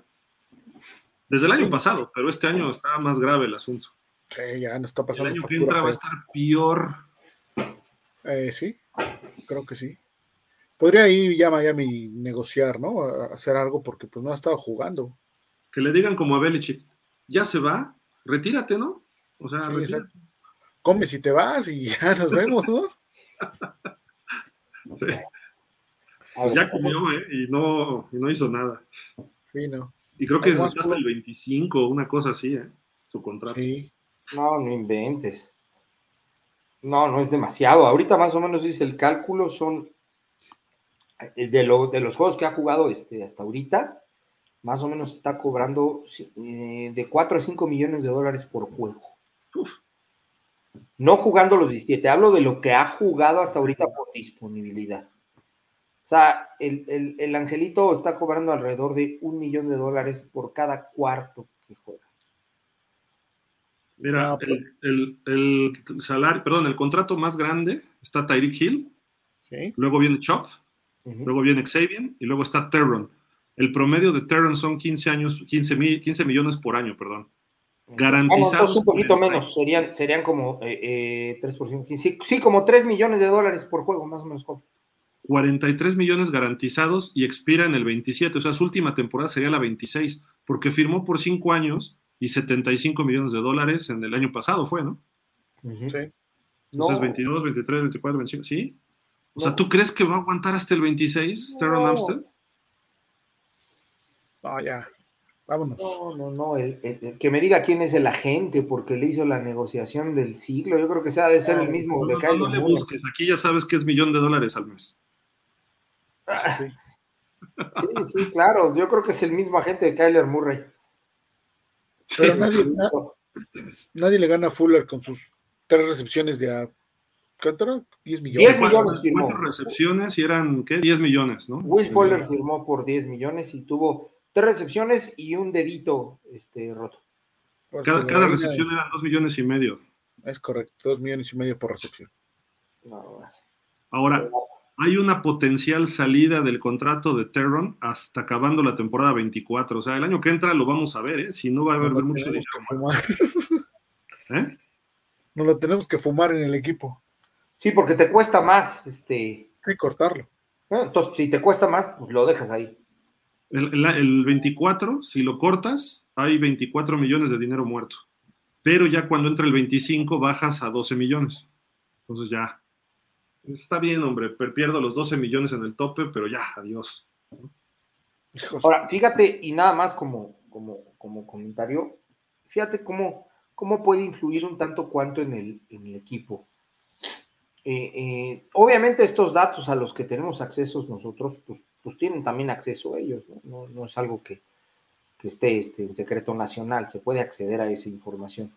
Los jugadores lo saben, están enterados de esa condición. Y ver que una persona que gana eso, porque nunca hay que olvidar que es su trabajo, esto no es para ellos, no es un hobby, es su trabajo. Ver un jugador que gana eso y que se la pasa eh, lesionado, que se la pasa en su casa o en la banca o no sé dónde esté, perdóname, pero cualquiera, a cualquiera le causa, le causa no nada más rabia, sino que le puede desmotivar para que, para que juegue y sobre todo que lo mantengan en el equipo, ¿no? Entonces, yo creo que juega en contra el hecho de, tenerlo así. Sin duda. Ahora, te puedes ir por tacles novatos y te cuestan muy baratos, ¿no? Sí, claro. Pero también. Van a jugar más que Amster, ¿no? No, bueno. Pero sin duda, hasta uno de la UNEFA juega más que Amster.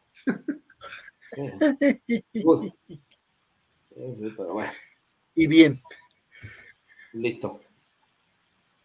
Bueno, ¿algo más, no? ¿Ya? ¿Nos vamos? no seguimos así hasta, hasta amanecer, no sé. No, yo si estuviera en mi casa, créeme que sí, no hay bronca. Vámonos, vámonos pues entonces. Gracias Dolphins, que pasen excelente noche. Nos estamos viendo mañana. No se olviden de franquicias Miami Dolphins para analizar el juego con los Jets. Y ya lo que queda un poquito de este trágico lunes por la noche. ¿Por qué no el lunes por la noche? Lo tenía que hacer Miami. ¿Sabes qué? Mañana no vamos a analizar el juego de Titans. Vamos a regresarnos al de los Broncos. ¿Va? para, para levantar el ánimo un poco. Sí. No. A ver. A ver. Ay, me avisan. Oye, ¿cuántos touchdowns de Chan? ¡Qué bruto! Ay, me avisan para, para, para verlos y comentar nada más como Javi. o como Antón. Oh, bueno. Ok, Dolphins, pues nos vemos mañana. este, franquicias Miami Dolphins. Recuerden, el viernes la, la videocolumna también de, de Miami. Este, pasen buena noche. Nos estamos viendo Fins Up. Descansen. Fins Up, buenas noches. Gracias, Polo. Gracias, Fer. A todos. Gracias, Gracias.